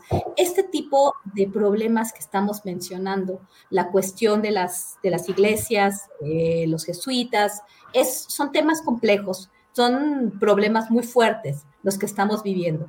Sin embargo, estamos viviendo un momento diferente, estamos viviendo un momento más tenso. Los números no necesariamente están reportando eso. Tenemos altísimos niveles de homicidios, por supuesto, debido a la tendencia que se había generado por la militarización del crimen organizado y el enfrentamiento con las fuerzas del orden. Y bueno, esta continuación de la militarización de la policía porque no había de otra.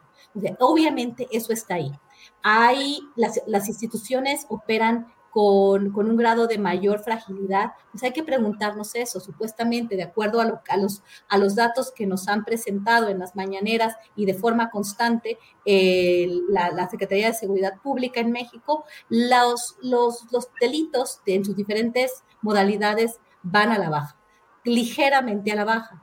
Estos fenómenos que estamos viviendo son fenómenos muy terribles. Eh, pero quisiera también eh, llevar esto, no mal de muchos, consuelo de, de, tontos se dice, pero estamos viviendo en un mundo muy complejo también. Eh, la oportunidad que tuve de ir a otras partes, de conocer otras realidades, pues realmente me, me, me, hacen ver las cosas no sin, sin menospreciar, como dije, sin, sin hacer menos, sin minimizar esta, esta, problemática y tampoco la estrategia. La estrategia definitivamente debe de tener cambios, pero tampoco estamos en un momento en el cual no tenemos manera de salir o es una, es una debacle que va a tener un impacto en las elecciones del 2024 y en las elecciones que siguen. Obviamente es un, es un tema fundamental, es un tema que nos simbra como sociedad el hecho de no poder tener una forma de, sentirnos seguros en todas las, regiones del país.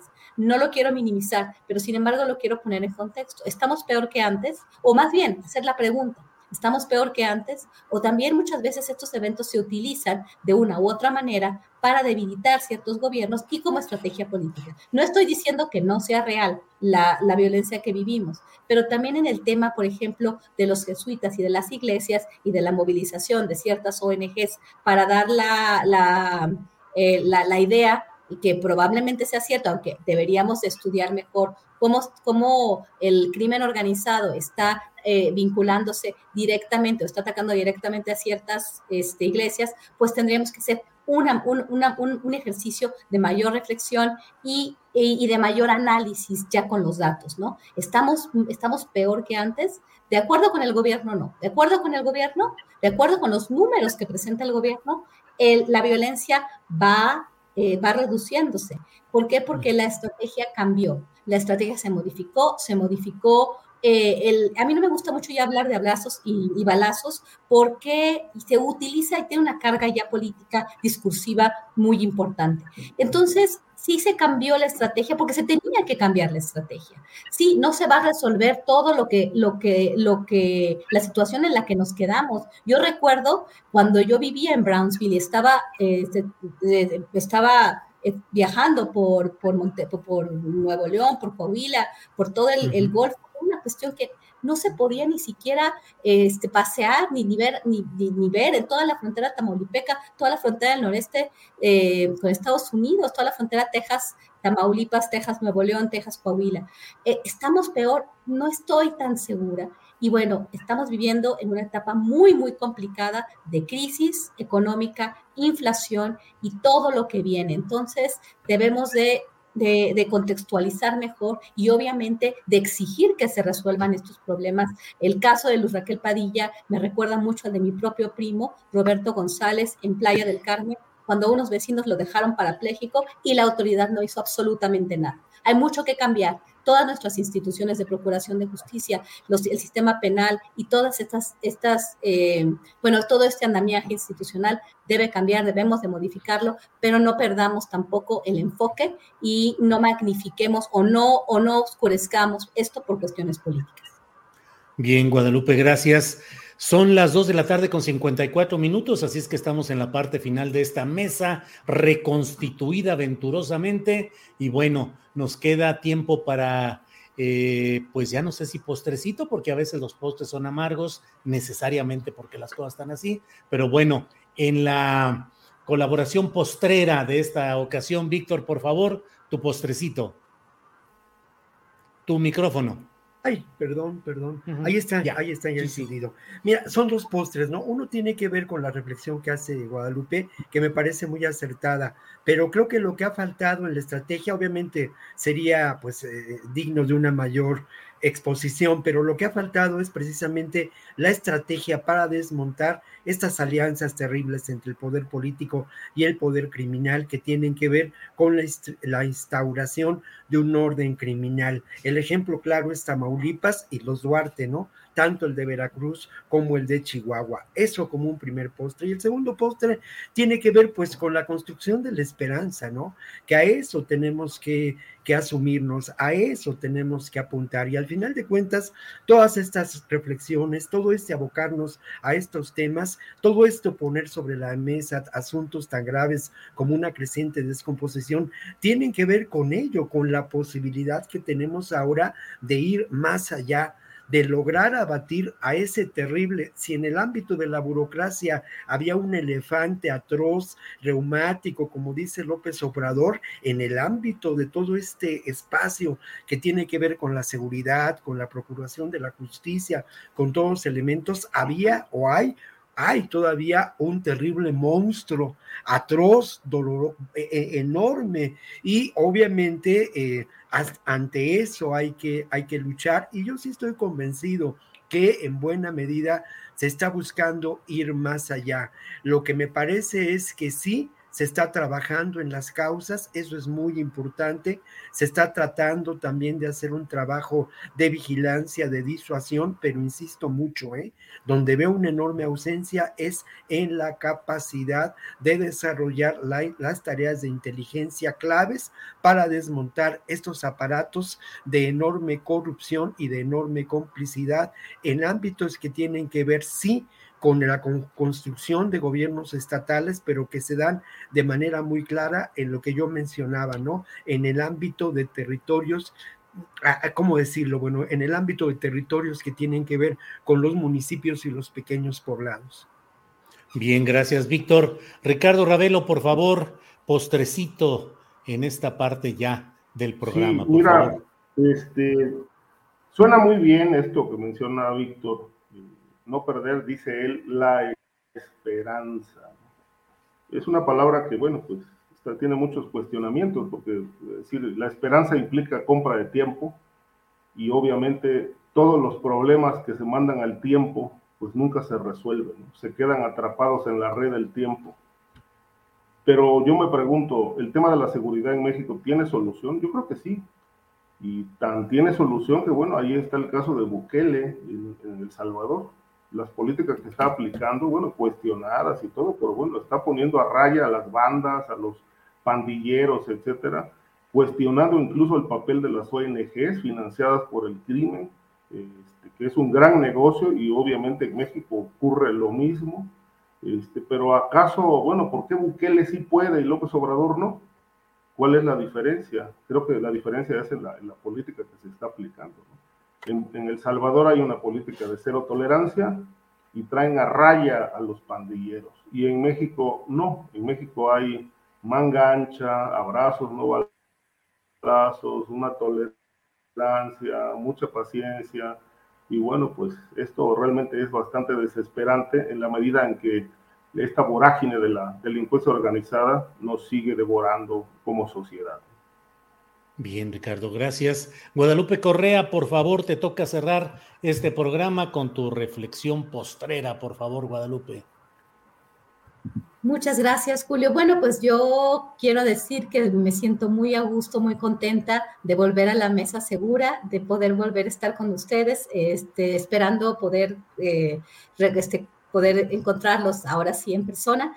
Y bueno, eh, quería recomendarles un artículo que, que publiqué el día de ayer que se llama Notas de un camino peligroso hacia los Estados Unidos, donde analizo el tema de la trata de personas, de, migrantes, la trata de migrantes, el tráfico de migrantes y la delincuencia organizada en diferentes vertientes, e incluyendo el papel de las policías, de las agencias de seguridad en el tema de la migración irregular. Eh, es, un, es un trabajo que, que, me llevó bastantes años hacer, eh, desde el año 2015 hasta el año 2019, trabajo de campo, pero voy a extenderlo, quería compartirles para un libro que estoy preparando que tiene como título Coyotes Inc., para ver cómo se utilizan eh, a las personas, eh, cómo, cómo, el, cómo, el, negocio de las personas funciona, no solamente por parte de los coyotes, sino por parte de aquellos que se dicen, en algunos que se dicen activistas, académicos y toda una serie de políticos, de grupos de interés que se benefician de la migración indocumentada y como también el tema de la trata, el tema de los llamados carteles o el tema de otras organizaciones criminales están vinculadas a esto, ¿no? Vamos a seguir hablando de esto, el tema de la migración es un tema que cada vez se hace más complicado por las cuestiones globales, por la crisis global, se vislumbra periodos de hambre, periodos oscuros, no sé si vengo con, una, con, una, un sentimiento negativo, pero sí, sí me preocupan varios procesos que estoy observando y bueno, también se vislumbran tiempos más violentos, ¿no? Y donde las personas más vulnerables tienen que dejar sus espacios y buscar una mejor vida en países donde también la situación está muy complicada. Y me da muchísimo gusto estar aquí otra vez y bueno, ya nos veremos como todos los jueves a las 2 de la tarde en, en la mesa segura. Gracias. Muy bien, Guadalupe, muchas gracias, muchas gracias a los tres. Son las tres de la tarde en punto, miren, estamos bien puntualitos. Así es que, Víctor Ronquillo, muchas gracias y buenas tardes. Muchas gracias, buenas tardes y un abrazo para todos los colegas de la mesa, para ti, Julio, y para el público que nos ha escuchado. Muchas gracias. A ti, Víctor. Ricardo Ravelo, gracias y buenas tardes. Buenas tardes, Julio. Es un placer, como siempre. Un saludo afectuoso para Víctor, para Guadalupe y también para ti este, y al auditorio. Muchas gracias por su, por su paciencia, por su atención. Y, el tema de la manera de gobernar de Bukele en El Salvador hubiera dado para una buena polémica, pero Ricardo siempre lo deja al final eh, y ya no hubo chance. Hay, que hacerlo. Lo vamos a, ¿eh? tratar próximamente. Ese es buen tema porque está, está polémico, pero bueno, está, está dando resultados y, créeme que la gente, la gente está con él, ¿no? Este, es lo que se percibe afuera, Bueno, pues da para. Es un temazo, es un temazo que no necesariamente vamos a estar todos, todos de acuerdo, pero es un temazo, me encantaría que lo tocáramos. Guadalupe, gracias y buenas tardes. Muchas gracias a todos. Muy buenas tardes. gracias. Nos vemos la próxima semana. Gracias. buenas, tardes.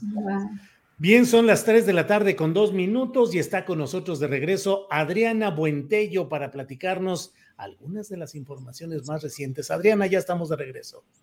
Julio, ya para cerrar, bueno, actualizar un poco de información sobre esta huelga, que ah, hay que recordar que tenía 37 años de no estallar una huelga en el Sindicato de Telefonistas de la República Mexicana. Esto, eh, como ya también lo has mencionado, Julio, por violaciones al contrato colectivo de trabajo. Y hoy, eh, pues, se informó el dirigente sindical Francisco Hernández Juárez que los trabajadores votaron en favor de esta huelga precisamente por el incumplimiento de diversos eh, acuerdos en el marco de esta revisión del contrato, el contrato colectivo de trabajo. Y eh, entre ellas, pues eh, la ocupación de casi 2.000 plazas vacantes y la decisión de manera unilateral de la empresa Telmex de no pagar el 100% de la jubilación de los trabajadores de nuevo ingreso. Ah, también recordar que este sindicato está conformado por eh, más de 24 mil, casi 25 mil miembros. Van a estar realizando manifestaciones, así que no van a atender ningún servicio que sea solicitado a teléfonos de México.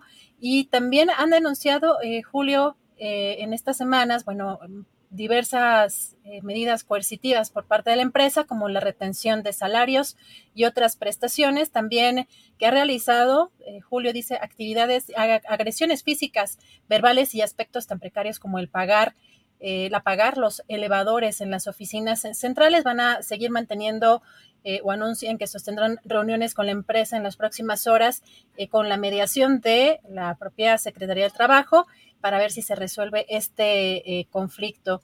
Y pues de otro tema, vamos a darle seguimiento a lo que está sucediendo eh, con este eh, TEMEC, con este tratado entre Estados Unidos, México y Canadá, porque ya tenemos reacciones, como decimos coloquialmente, ya metió su cuchara el embajador de Estados Unidos en México Aquí en este tweet que puso por la mañana Julio, eh, pues por un lado resalta así la importancia de este mecanismo de consulta porque eh, considera que se pueden resolver de manera rápida. Eh, señala en este tuit, debemos abordar esta disputa del TEMEC sobre energía con determinación y seriedad para una resolución expedita. También señala que pues este tratado se aprobó con sólido apoyo bipartidista y de la iniciativa privada estadounidense. Líderes empresariales, laborales y políticos eh, visualizaron los beneficios del TEMEC para mejorar el comercio, salvaguardar derechos de los trabajadores y proteger el ambiente. Esto es lo que escribe el embajador de Estados Unidos en México, Ken Salazar. Y hoy, fíjate, Julia, por la mañana ya el presidente daba también cuenta de que eh, Jesús Seade iba a integrarse a este equipo eh, le comentó el presidente López Obrador, le he pedido a Jesús Seade, a través del secretario de Relaciones Exteriores, que ayude para responder a esta consulta que está haciendo Estados Unidos y Canadá. Y hoy vimos un video también que puso Marcelo Ebrard eh, respecto a ya se estarían preparando precisamente para defender con argumentos. Vamos a ver qué, qué fue lo que dijo. Así luce el norte de la Ciudad de México esta mañana desde la oficina de la Secretaría de Relaciones Exteriores. Ahí está la torre de Tlatelolco, que antaño albergó a la propia Secretaría que hoy está frente a la Alameda Central. Van entrando a la reunión para preparar el equipo que junto con Economía tendrá a su cargo la responsabilidad de cuidar el proceso de consulta que Estados Unidos y Canadá han solicitado respecto a la política energética de México. Vamos a estar preparados y vamos a defender nuestros argumentos. Que tengan muy buen día. Pues puestos para defender, como lo ha dicho el propio presidente López Obrador, ya veremos qué es lo que sale de este grupo integrado por las secretarías de Relaciones Exteriores y de Economía, Adrián. Así es, Julio, estaremos muy pendientes de todo lo que se esté difundiendo al respecto y las reacciones de este polémico tema.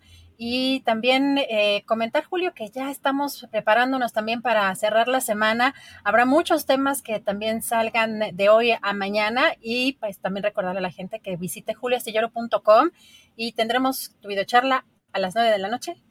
Así es, así es. Hoy a las nueve de la noche vamos a hablar en la videocharla astillada y mañana tendremos un gran programa también con un invitado especial a la una de la tarde con las recomendaciones de fin de semana y la mesa del más allá, que fíjate lo que son las cosas. No sé si esas estadísticas son para difundirse o no, por eso no la he hecho pública, pero me pasaron estadísticas en las cuales en algunas semanas eh, la mesa del más allá ha sido el segmento más visto de toda la programación de esas semanas en Canal 22, el número uno de audiencia en Canal 22, que como saben, esta participación de la Mesa del Más Allá y Astillero Informa en Canal 22 es absolutamente gratuita de parte nuestra, no, no se cobra un centavo, es una cooperación, una colaboración que hacemos, eh, pero no implica ningún pago de Canal 22 ni ninguna instancia de gobierno federal o ninguna instancia de gobierno hacia nosotros.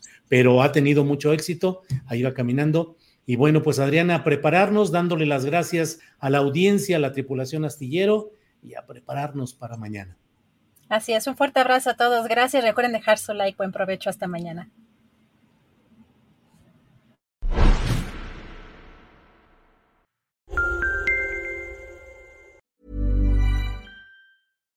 When you make decisions for your company, you look for the no-brainers. And if you have a lot of mailing to do, stamps.com is the ultimate no-brainer. It streamlines your processes to make your business more efficient which makes you less busy. Mail checks, invoices, legal documents, and everything you need to keep your business running with Stamps.com. Seamlessly connect with every major marketplace and shopping cart. Schedule package pickups and see your cheapest and fastest shipping options from different carriers, with rates up to 89% off USPS and UPS rates. And with the Stamps.com mobile app, you can take care of mailing and shipping wherever you are. Make the same no-brainer decision as over 1 million other businesses with stamps.com. Sign up with code program for a 4-week trial plus free postage and a free digital scale. No long-term commitments or contracts. That's stamps.com. Code program. ¿Te preocupas por tu familia? Entonces, ¿por qué darles solo huevos ordinarios cuando pueden disfrutar de lo mejor? Eggland's Best, los únicos huevos con ese delicioso sabor fresco de granja, además de la mejor nutrición, como 6 veces más vitamina D, 10 veces más vitamina E y 25% menos de grasa saturada que los huevos regulares, además de muchos otros nutrientes importantes. Así que, dales los mejores huevos. Eggland's Best, mejor sabor, mejor nutrición, mejores huevos. Para que te enteres del próximo noticiero, suscríbete y dale follow en Apple, Spotify, Amazon Music, Google o donde sea que escuches podcast. Te invitamos a visitar nuestra página julioastillero.com.